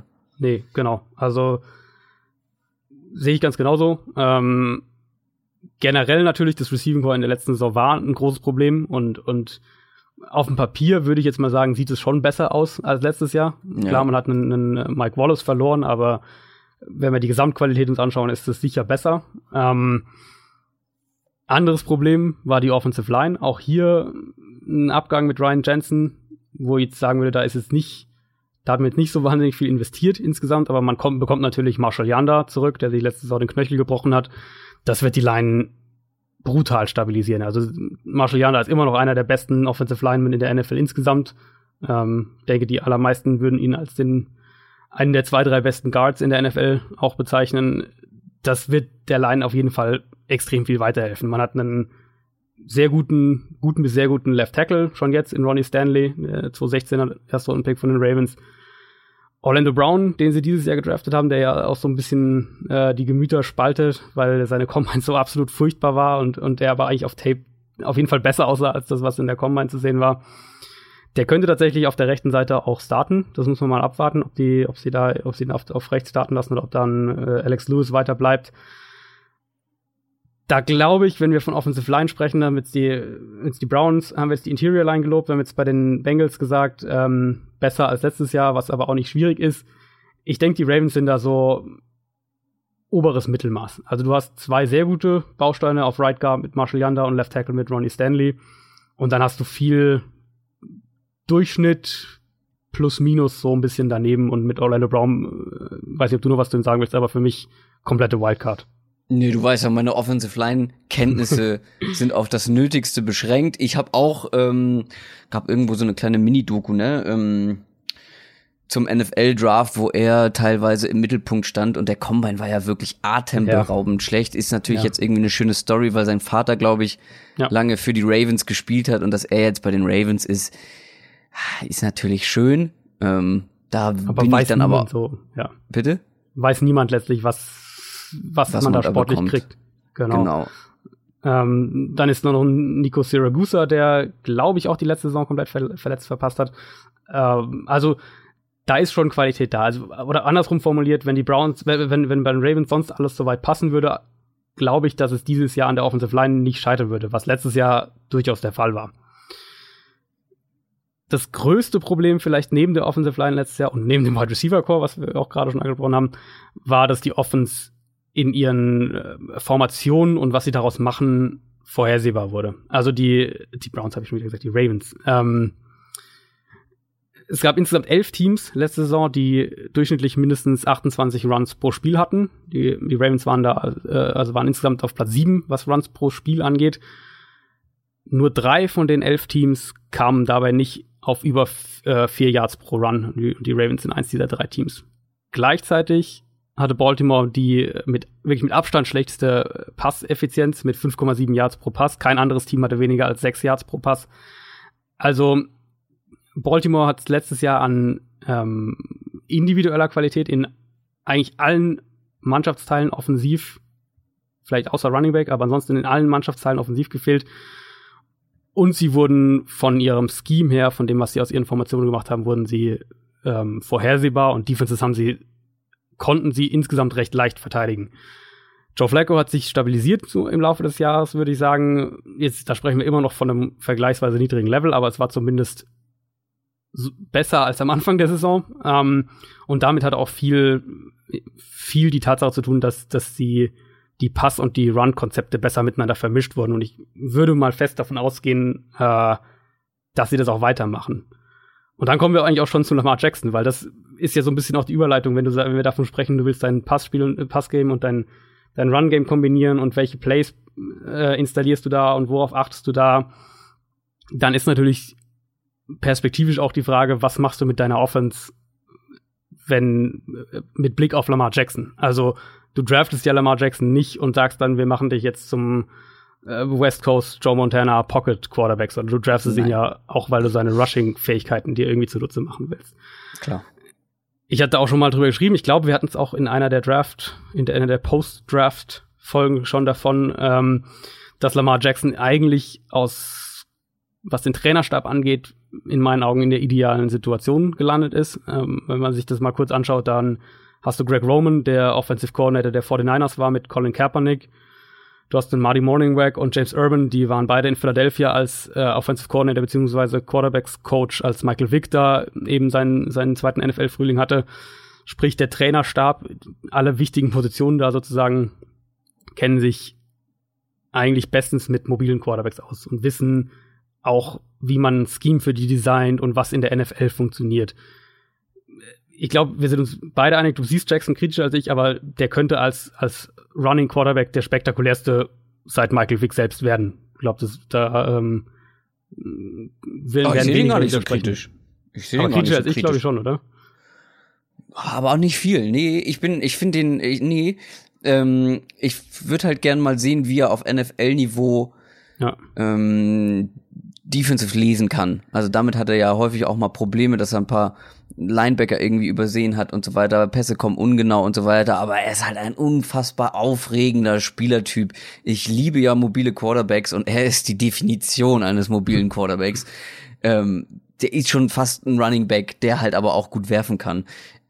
Also ich habe mega Bock, den in der NFL spielen zu sehen. So ist es nicht. Ich bin nur ein bisschen skeptisch, was seine seine reinen Passing-Fähigkeiten angeht und da bin ich ja. noch ein bisschen zurückhaltender, aber den will ich unbedingt auf dem Feld sehen. Total. Ja, ja. Also das geht mir ganz genauso. Und ich, ich hatte, wir hatten ja auch, glaube ich, in der in der Quarterbacks-Folge vor dem Draft davon, dass rein von den Konzepten her und von dem, was er, was die Offense von ihm verlangt hat, im College äh, eigentlich eine Offense gespielt hat, die, die viel näher an der NFL dran ist, als das, was viele andere Quarterbacks im College gemacht haben. Also ich denke nicht, dass, dass so Sachen wie Spielverständnis das Problem sein werden bei ihm. Ich glaube, das, das größte Problem wird eben wirklich die, die Technik sein. Also wir sehen es bei ihm, sieht man das ganz, ganz krass, wie mangelhaft wirklich noch seine Fußarbeit ist, wenn es an den Pass mhm. geht. Ähm, da kann man dann jetzt natürlich, ist völlig spekulativ zu sagen, ob man das wegcoachen kann. Die Ravens werden es offensichtlich denken, sonst hätten sie ihn nicht gedraftet. Und ich glaube eben, also wie gesagt, die, die, das, das Brain sozusagen in Baltimore ist auf jeden Fall da, um eine Offense auch zu kreieren, die dann zu Lamar Jackson passt. Und wenn man den Gedanken dann weiterspinnt, ähm, dann kommt man wieder zu der Frage, die ich, die ich relativ am Anfang gestellt habe. Wie werden die Ravens ihre Offense mit, mit Blick eben auf das Hier und Jetzt gestalten, aber gleichzeitig die, die Zukunft im Hinterkopf haben. Und ich denke, dass da ähm, die Mischung aus Running Plays und Passing Plays eben, wie gesagt, eine Rolle spielt. Ich glaube auch, dass 12 Personnel, also zwei Titans auf dem Platz gleichzeitig plus Running Back, wieder eine noch größere Rolle in Baltimore spielt, weil wir jetzt schon gesagt, Receiving Core war ein Problem, Offensive Line war ein Problem, Titan war auch ein Problem bei den Ravens letztes Jahr. Ähm, das erklärt, denke ich, auch, warum sie mit Hayden Hurst und Mark Andrews gleich zwei Titans früh, also Hurst war ja der erste Rundenpick vor Jackson und dann Andrews war in der dritten Runde im Draft gezogen haben. Ich denke, die Ravens wollen da wieder mehr, ähm, was die Formationen angeht, schwerer ausrechenbar werden und da haben sie ja in der Vergangenheit durchaus häufiger auch viel mit Thailands gemacht. Ich denke, da wollen sie wieder hin zurück die Position, wo man sich, glaube ich, keine Sorgen machen muss. Und ähm, da kommen wir wieder in dein Spezialgebiet, ist Running Back. Ich glaube, mhm. mit Alex Collins hat man da eine, eine gute Lösung. Du hast noch Javorius Allen dahinter. Ähm, paar Kenneth Rookies Dixon. noch. Genau, Kenneth Dixon ist auch noch da. Also, gerade Collins hat letztes Jahr, glaube ich, echt einige auch überrascht von dem, was er gezeigt hat. Absolut. An den Running Backs, glaube ich, wird es nicht liegen. Alex Collins, wenn der an die Saison vom letzten Jahr anknüpfen kann, wird er eine sehr gute Saison spielen, weil ja. ich glaube, wenn ich mich richtig erinnere, war es letzte Saison ja, da musste er sich erstmal echt durchsetzen. Ich glaube, es vom vom ähm, wie nennt man das? Ähm, ja, die die die die Abschussrampe quasi von den Seahawks. Wie nennt man das denn nochmal? Resterampe? ja, nee, da gibt's einen Begriff für. Trainingsroster? Nee. Practice Squad. Äh, Practice Squad, das meine ich. Vom Practice Squad der Seahawks ist er ja zu den äh, Ravens gekommen und hat auf einmal so einen Impact und äh, hat sich eigentlich die Rolle als Starting Running Back sehr, sehr hart verdient. Und wenn er die jetzt wirklich bekommt und mehr Snaps bekommt als letztes Jahr, könnte das eine richtig starke Saison werden. Und äh, dann hat man da immer noch mit Javarius Allen und Kenneth Dixon ähm, noch zwei gute Leute in der Hinterhand. Aber Alex Collins hat eine wirklich starke Saison gespielt und hat wirklich ja. viel überrascht, ja. Und eben, wie gesagt, die Offensive Line sollte auf jeden Fall besser sein als letztes Jahr. Also das wird ihm sicher auch helfen. Aber wo man sich, glaube ich, auch keine Gedanken machen muss, ist ja in der Defense, oder? Ähm, nein. Einfach weil sich da in Baltimore tatsächlich sehr, sehr wenig insgesamt geändert hat. Also zumindest was die, was die Starter angeht. Wir haben äh, im Prinzip, wenn man so über die wichtigsten wichtigsten Neuzugänge spricht, dann kann man eigentlich schon fast mit den beiden Viertrunden-Picks ähm, anfangen. Das wären dann Anthony Everett, der Cornerback, und Kenny Young, der Linebacker. Man hat zwei Cornerbacks verloren mit Darius Webb und Brandon Boykin, die ähm, ja in puncto, was, was Starter angeht, denke ich, keine Rolle gespielt hätten. Da hat man jede Menge, oder da, da ist man eigentlich relativ gut aufgestellt. Ähm, Jimmy Smith natürlich und dann Brandon Carr und Marlon Humphrey. Ich denke, Humphrey wird auch mehr Snaps noch insgesamt bekommen äh, nächste Saison, dann als, als Outside Corner. Die größte Änderung ist vermutlich, kann man schon sagen, der Tausch des Defensive Coordinators. Ähm, da allerdings Don Martindale über die letzten, ich glaube, sechs Jahre, wenn ich es richtig im Kopf habe, müssten die letzten sechs Jahre gewesen sein, Linebackers-Coach in Baltimore war und die Starting-Formation nahezu identisch sein dürfte im Vergleich zur letzten Saison, erwarte ich jetzt hier auch keine riesigen philosophischen Umwälzungen, wo man da jetzt irgendwie Sachen völlig anders macht. Ich habe die Cornerbacks schon angesprochen. Für mich haben die Ravens insgesamt eins der besten Secondary Quartetts oder Quintetts kann man eigentlich dann auch sogar sagen der Liga, wenn man die Safeties mit Tony Jefferson und Eric Weddle noch dazu nimmt. Da ist jede Menge Erfahrung, da ist da ist einfach jede Menge Qualität da. Das ist eine sehr sehr gute Secondary insgesamt. Ich die vielleicht spannendste Frage für mich ist, wenn wir aufs, jetzt mal auf die Formation schauen, wer neben CJ Mosley bei den Linebackern startet. Ähm, da gibt's, da ist jetzt die Qualität sicher nicht ganz so hoch. Kann man auch schauen, ob, ob eben Kenny Young zum Beispiel schon früher auf Snaps kommt. Der Pass Rush hat ebenfalls ein paar junge, interessante Spieler hinter Terrell Sachs, gerade zum Beispiel Tim Williams. Aber letztlich zählt diese Defense schon noch auf Sachs, dass der liefert, dass der, ähm, dass der konstant Druck auch ausübt und das hat er zumindest letztes Jahr immer noch gezeigt. Was wir letztes Jahr außerdem gesehen haben, ist, wie immens groß der Einfluss von Brandon Williams auf die gesamte Defense ist. Als der mhm. gefehlt hatte, war das ein riesiges Problem für Baltimore, gerade in der Run-Defense. Ich glaube, für mich hat Baltimore und, und man kann eigentlich im Vergleich, jetzt, wenn wir von, von Off-Season-Veränderungen gar nicht so viel sagen, weil sich einfach nicht, also wirklich quasi kaum was verändert hatte, was die Starter angeht. Für mich haben die Ravens im, in Teilen zumindest eine dann doch jetzt so langsam deutlich alternde Defense, mhm. aber mit Spielern, die jetzt noch nicht so sind, dass man sagt, die, die müssen ausgetauscht werden. Also eben zum Beispiel Terrell Sachs. Ich finde vor allem, sie haben halt so ein paar Spieler von allerhöchstem Niveau dabei in genau. der Defense. Wie Ganz genau. Brandon genau. Williams, wie Terrell Sachs, wie Eric Weddle, äh, Jimmy Smith zum Beispiel auch. Ja, ja. Ähm, und das haben ja viele, das würden sich viele andere Teams wünschen. Mindestens einen davon würden die sich wünschen. Absolut. Die haben gleich mehrere. Genau. Ob das dann von den anderen, die anderen müssen halt, die Lücke darf nicht zu groß sein und die Kadertiefe darf nicht zu dünn sein, ne? Aber trotzdem, genau. die haben halt diese, diese absoluten Topspieler in der Defense dabei. Und du hast sie halt auf allen Leveln und das macht mhm. wirklich auch was aus. Also wenn wir Sachs und, und Williams in der Defensive Line nehmen, dann CJ Mosley dahinter und dann eben dahinter in der Secondary. Und ich finde wirklich die, dieses gesamte Quintett, also die drei Cornerbacks und die zwei Safeties, das, das muss sich ligaweit eigentlich von niemandem verstecken, wenn wir da, wenn wir das mal von eins bis fünf runterschauen und dann die anderen, irgendein anderes Team daneben stellen. Das ist sicher eins der besten, ähm, eine der besten Starting Secondaries in der Liga. Meisten Interceptions letztes Jahr gehabt. Ja. Mit 22. Die, ähm, ich denke, dass die Ravens in der, in der Defense deshalb auch wieder ins, ins ähm, oberste Liga-Viertel auf jeden Fall zählen werden. Da sehe ich sie schon wieder. Da ist einfach viel Kontinuität. Wie gesagt, ich mache jetzt aus dem Defensive Coordinator-Tausch, da, da sehe ich jetzt keine bahnbrechende Neuerung äh, nach Baltimore kommen.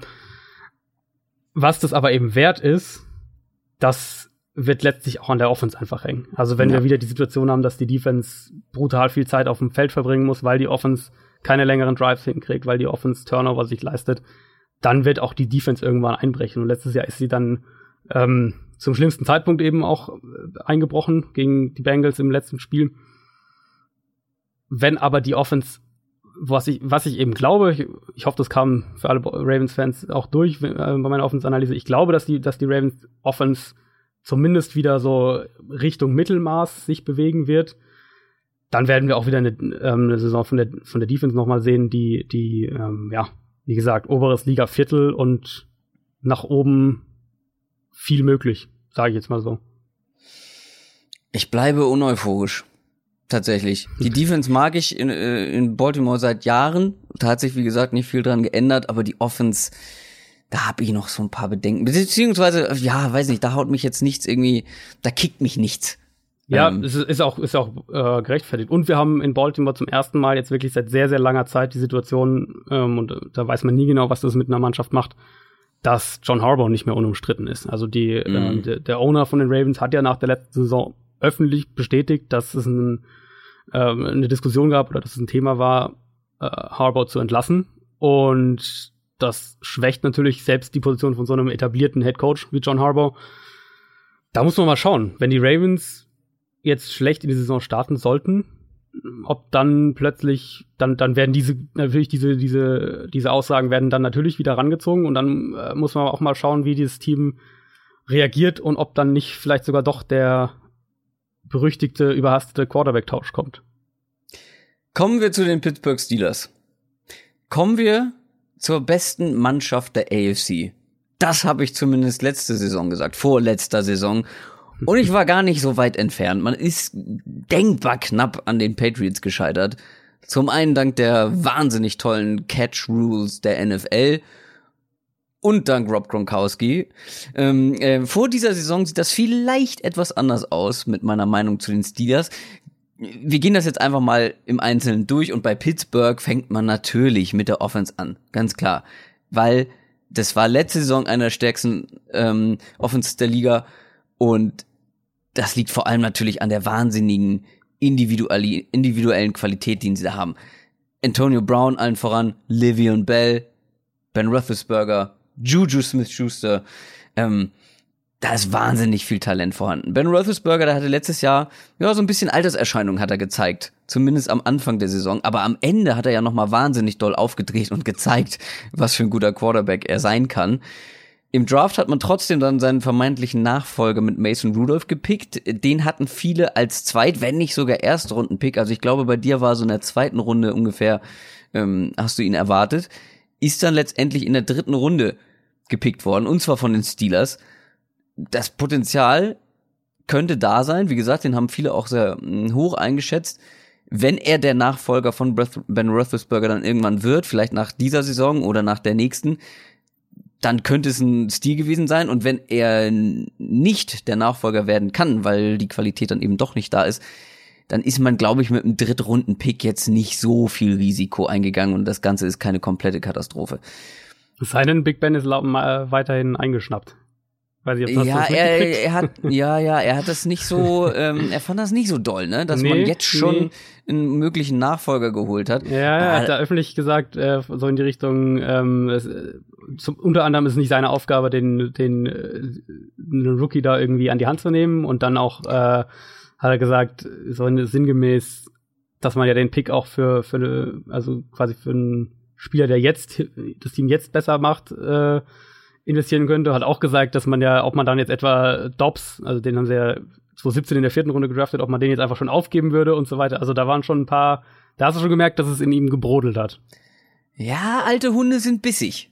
Ähm, die, da würde man das Revier markiert, auf jeden Fall. Ja, ja aber also er ist ja auch also, schon gemerkt. Er ist ja aber auch letztlich, also gewisser, in Anführungszeichen, ist er ja irgendwo auch einfach selber schuld. Also wenn er immer wieder offen oder, oder öffentlich sagt, ähm, dass er über seinen Rücktritt nachdenkt und mhm. äh, sich da sagt, ja, und, und weiß er noch nicht, ob er weitermacht. Natürlich, das Team muss an den Nachfolger denken und jetzt muss kein Steelers-Coach herkommen und sagen, oh, Mason Rudolph, das war, den hatten wir, das war unser zweitbester Quarterback auf dem Board, weil wenn dem so wäre, dann hätten sie den in der ersten Runde gedraftet. Aber dass du zumindest so einen Quarterback, der vielleicht perspektivisch mal in, in zwei Jahren, in drei Jahren die Chance hat, ein NFL-Starter zu werden, dass du den dann nimmst, wenn der Value da ist in der dritten Runde, da, da, also da muss sich Big Ben überhaupt nicht wundern. Ja, Big Ben ist vielleicht einer, der in der Öffentlichkeit dann vielleicht dann doch mal eher den Mund halten sollte. Also auch letzte Saison, wie du schon gesagt hast, nach diesem, ich weiß nicht, wie viele Interceptions hat er gegen die Jaguars geworfen? Fünf. Ähm, da hat er sich ja danach direkt hingestellt und gesagt, oh, vielleicht werde ich doch ein bisschen alt und verliere ja. irgendwie ne, die Präzision. Und dann dreht er am Ende der Saison nochmal so mega auf. Ist dann ein bisschen schwierig für die Außendarstellung. Ja, absolut. Also natürlich sagt er sowas dann auch so mit so einer, mit so einem, mit einem ironischen Unterton und und äh, also ja. er ist einfach für, für einen Spieler, der jetzt wirklich seit seit äh, bald 15 Jahren in der Liga ist, ähm, quatscht da noch extrem viel. Ja, sollte man erwarten, und dass einfach. er da auch teilweise irgendwie souveräner mit so Situationen umgeht. Ja, auch das Ganze war ja, glaube ich, ein Telefoninterview, äh, wo er sich über Mason Rudolph geäußert hat. Ja, ich glaube, ja. Oder, oder, oder ein Podcast oder irgendwie sowas. Sitzt er da zu Hause irgendwie in Jogger auf der, auf der, auf der Couch und, und rantet vor sich hin. Rantet da erstmal über den Rookie Corner, äh, Quarterback. Aber weiß ich nicht. Aber soll jetzt alles schon viel besser sein. Angeblich ist ja jetzt alles schon geklärt. Hat er sich beruhigt, ja. Mhm. Antonio Brown braucht sich nicht beruhigen. Er ist der beste Receiver der Liga. Ähm, manche sehen ihn mit Julio Jones gleich auf. Ich halte ihn für den besten Receiver der Liga. Das sagt eigentlich schon alles über die Qualität äh, des Receiving Corps schon aus. Wenn du Antonio Brown hast, dann hast du schon viel gewonnen.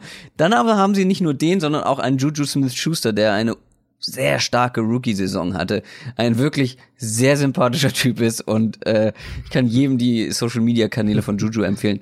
Es macht wirklich Spaß, der hat wirklich gute Laune, der Mann.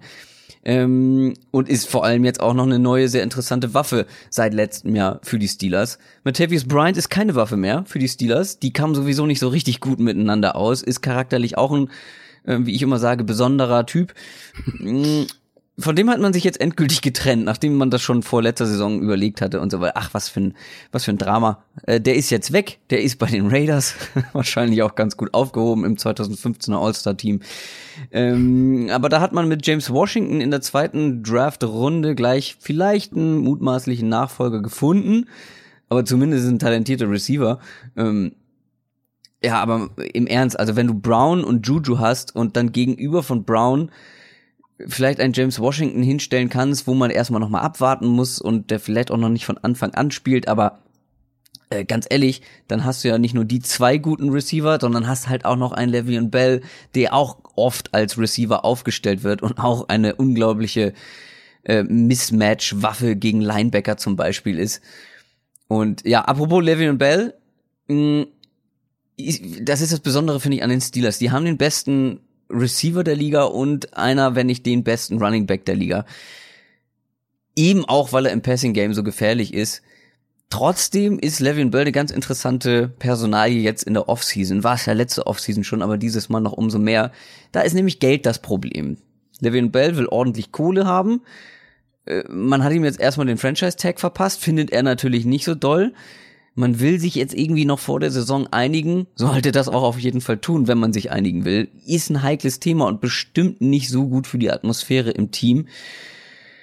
Pff, was sagst du? Also ich weiß nicht, ich kenne da jetzt keine genauen Zahlen, habe ich mir jetzt nicht nochmal extra rausgesucht, wie viel Geld er haben will, aber das spielt sich ja schon in einer für Running Backs sehr, sehr hohen Liga ab. Sollte man Levy und Bell bezahlen? Oder halt sagen, ja, er ist immer noch ein Running Back ziehen lassen. Aus ja, meiner Sicht ist er so eine krasse Mismatch-Waffe und ein, ein, ein, ein so kompletter Game-Changer mm, auf mehreren Ebenen. Ich würde ihn bezahlen. Ja, und die Summe geht ja allein erstmal schon mal hoch, weil er jetzt wieder den Franchise-Tag bekommen hat und der Franchise-Tag ihm ja erstmal 14,5 Millionen Dollar für die kommende Saison zusichert. Also da ähm, ist ja, das ist ja für den Running Back schon mal eine Baseline, ja. die man so eigentlich nicht mehr nicht sieht heute irgendwo sonst es ist, also, es ist natürlich schwierig. Man darf nicht vergessen, Le'Veon Bell steht jetzt bei über 1200 ähm, Rushing-Versuchen in der NFL. Sprich, da ist schon ordentlich was auf dem Tacho. Er hat letztes Jahr seine, kann man glaube ich schon so sagen, ineffizienteste, also statistisch auf jeden Fall, aber auch so vom Tape her seine ineffizienteste Saison als Runner ähm, bei den Steelers gehabt, seit, seit er der Starter ist, seit, also seit 2014. Ähm, man, es ist sehr, sehr schwierig. Also, wenn jetzt, man muss ja damit denken, jetzt kommt ja im Idealfall noch mal eine Saison dazu mit, ja, 300 Rushing-Versuchen ungefähr über den Daumen gepeilt. Sprich, wir, wir, wir, wir sprechen dann von einem Running Back, der ähm, dann 27 ist und 1500 NFL-Runs auf seinem Konto hat.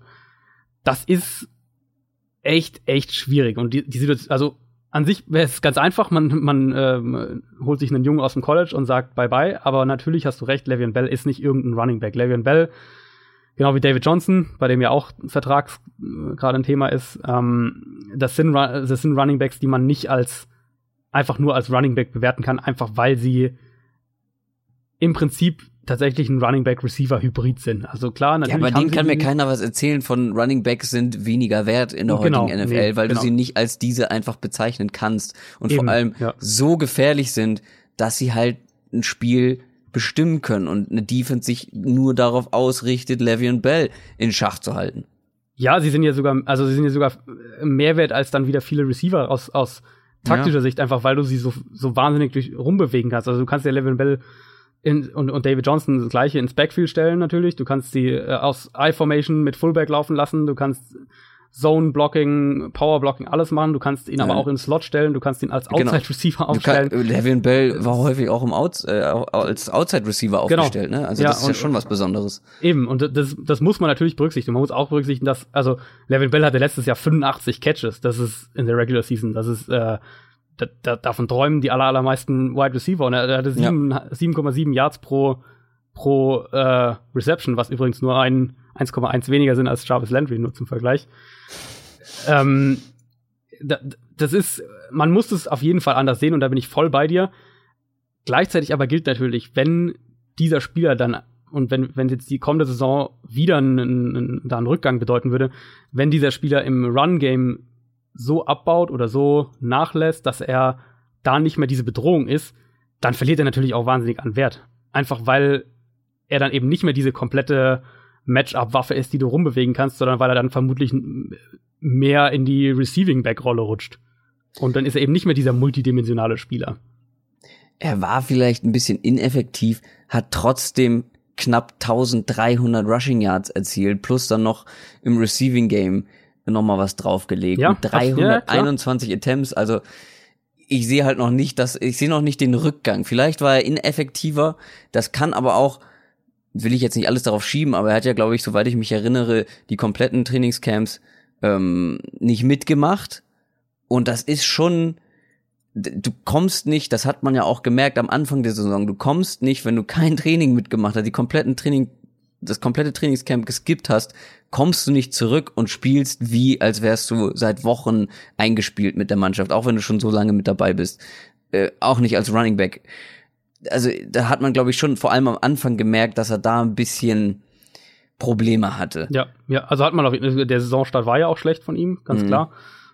Aber es hat sich dann doch auch, also er hat sich nicht auf diesem Level im Laufe der Saison irgendwo auch stabilisiert, das er sonst immer hatte. Also man hat ja bei, bei Bell hat man ja tatsächlich diese drei Jahre, 14, 15, 16, gut, 15 ähm, hat er nur sechs Spiele gemacht, aber diese drei Jahre, wo er jeweils bei fast fünf Yards pro Run stand. Also einmal 4,7, zweimal 4,9.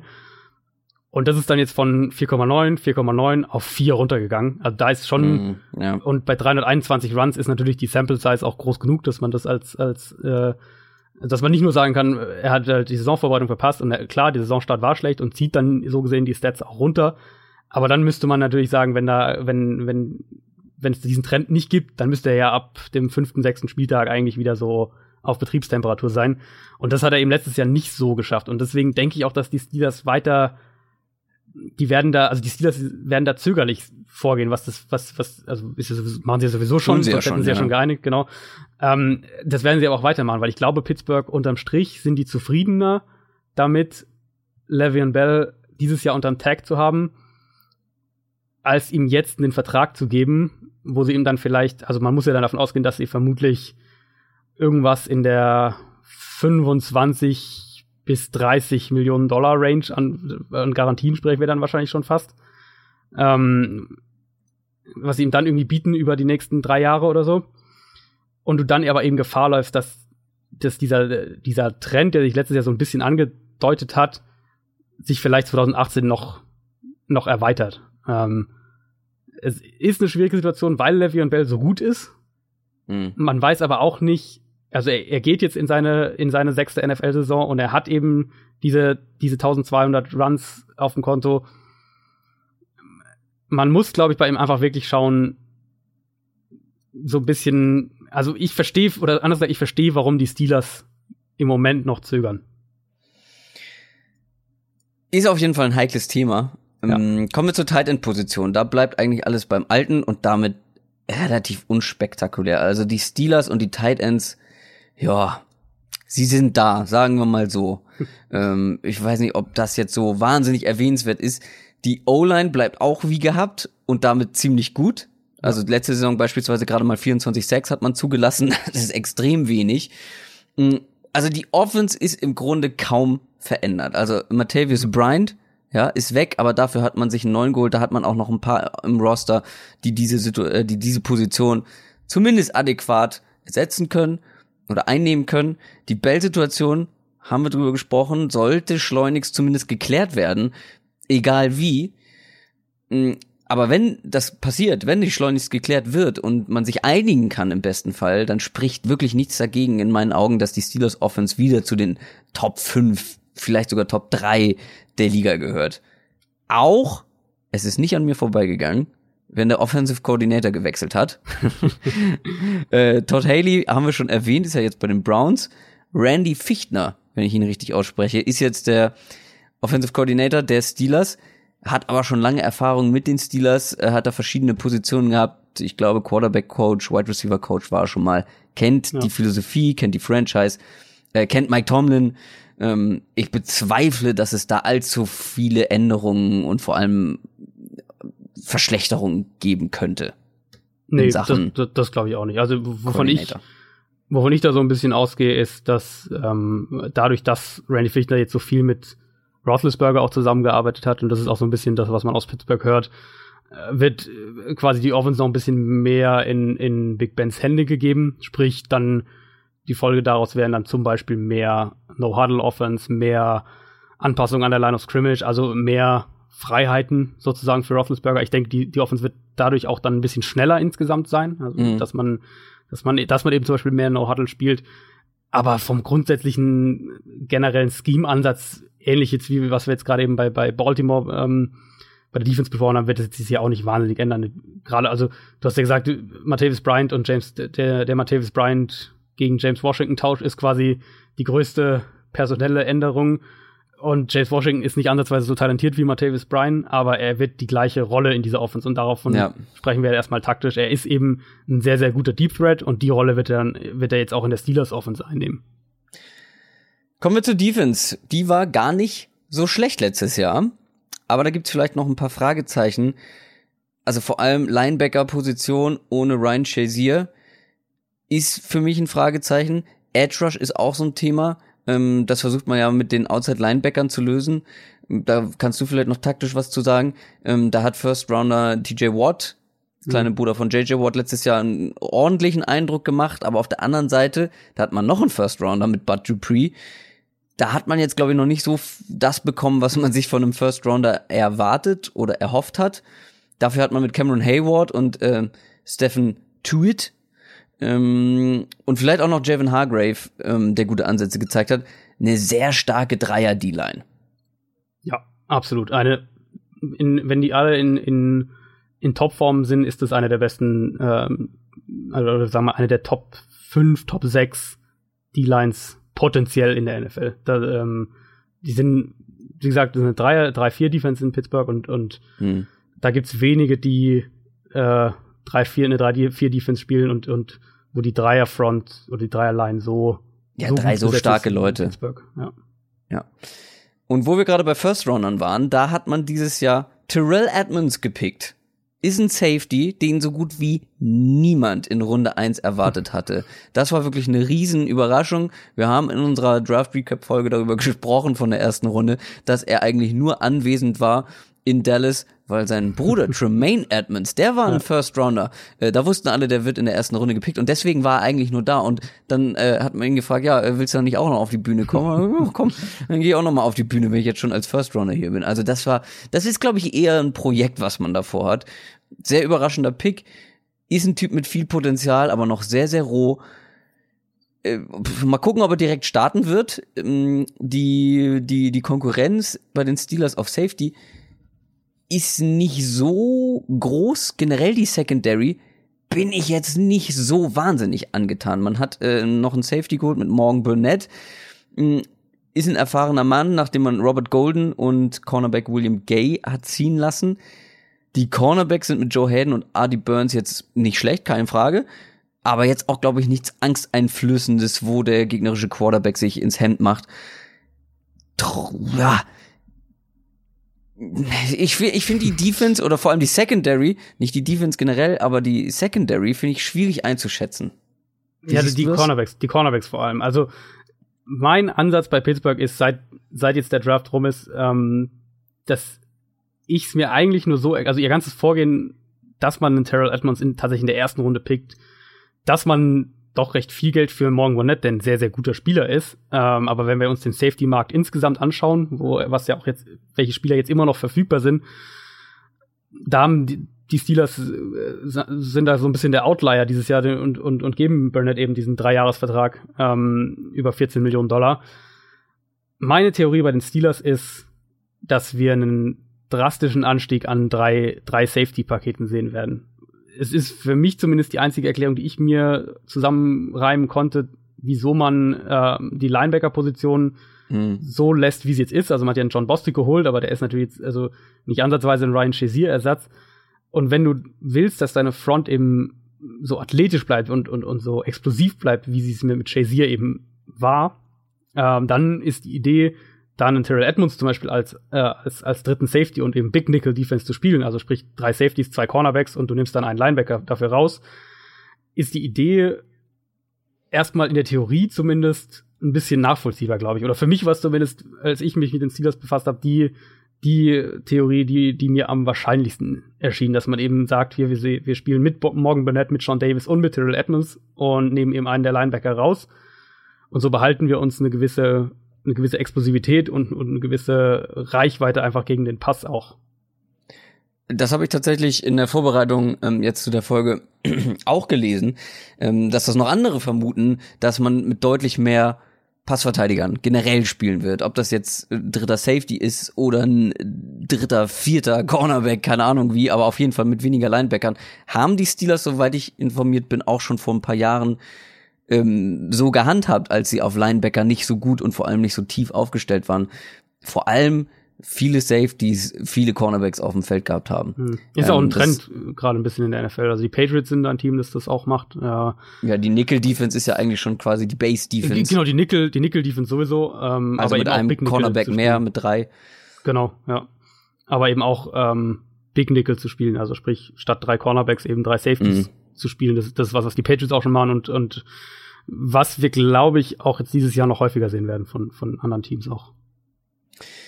Am Ende hat sich auch bei den Steelers nicht wahnsinnig viel getan. Aber unterm Strich, die Offense ist nach wie vor einfach so gut individuell besetzt. Ähm, dann ist man auf beiden Seiten der Line sehr, sehr gut aufgestellt, was extrem wichtig ist in der heutigen NFL. Ja. Generell mache ich mir trotz so ein paar Fragezeichen vielleicht in der Defense wenig Sorgen um die Steelers. Ob ich sie wieder als bestes AFC-Team und auch als Super Bowl-Team, hatte ich sie ja letztes Jahr, wieder als Super Bowl-Team sehe, da will ich mich jetzt noch nicht allzu weit aus dem Fenster lehnen.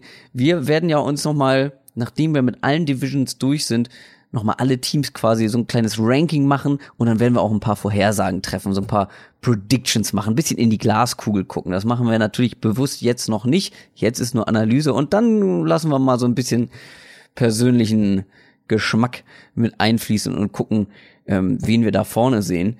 Trotzdem, die Offense ist einfach von den Steelers so gefährlich, so stark, trotz der Livian Bell-Situation, dass ja. ich mir da wenig Sorgen mache. Und ja, ähm, wir haben sie durch, die AFC North. Oder hast du noch einen Satz zu den Steelers?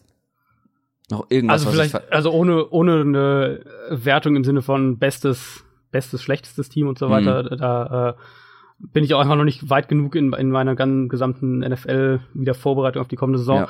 Aber allein schon, wie jetzt unsere Unterhaltung lief, ähm, wovon wir sprechen, wir sprechen von Le'Veon Bells Vertrag und wir sprechen von der Frage, ob die Steelers vielleicht doch mit drei Safety-Paketen mehr ähm, so absurd, das sind so, genau. das sind so kleine Probleme, von denen anderen Teams träumen ja, würden. Ganz genau, ganz genau. Und deswegen, also kann ich für mich schon sagen, jetzt auch, und weil einfach sich da nicht genug bei den Steelers geändert hat oder bei einem anderen AFC-Team, dass die Steelers für mich auf jeden Fall das kompletteste Team in der AFC sind. Jetzt kann man natürlich argumentieren, ob sie man sagt, sie sind das beste Team. Da, da ist natürlich die Frage der, der, der Qualität in den Einzelpositionen.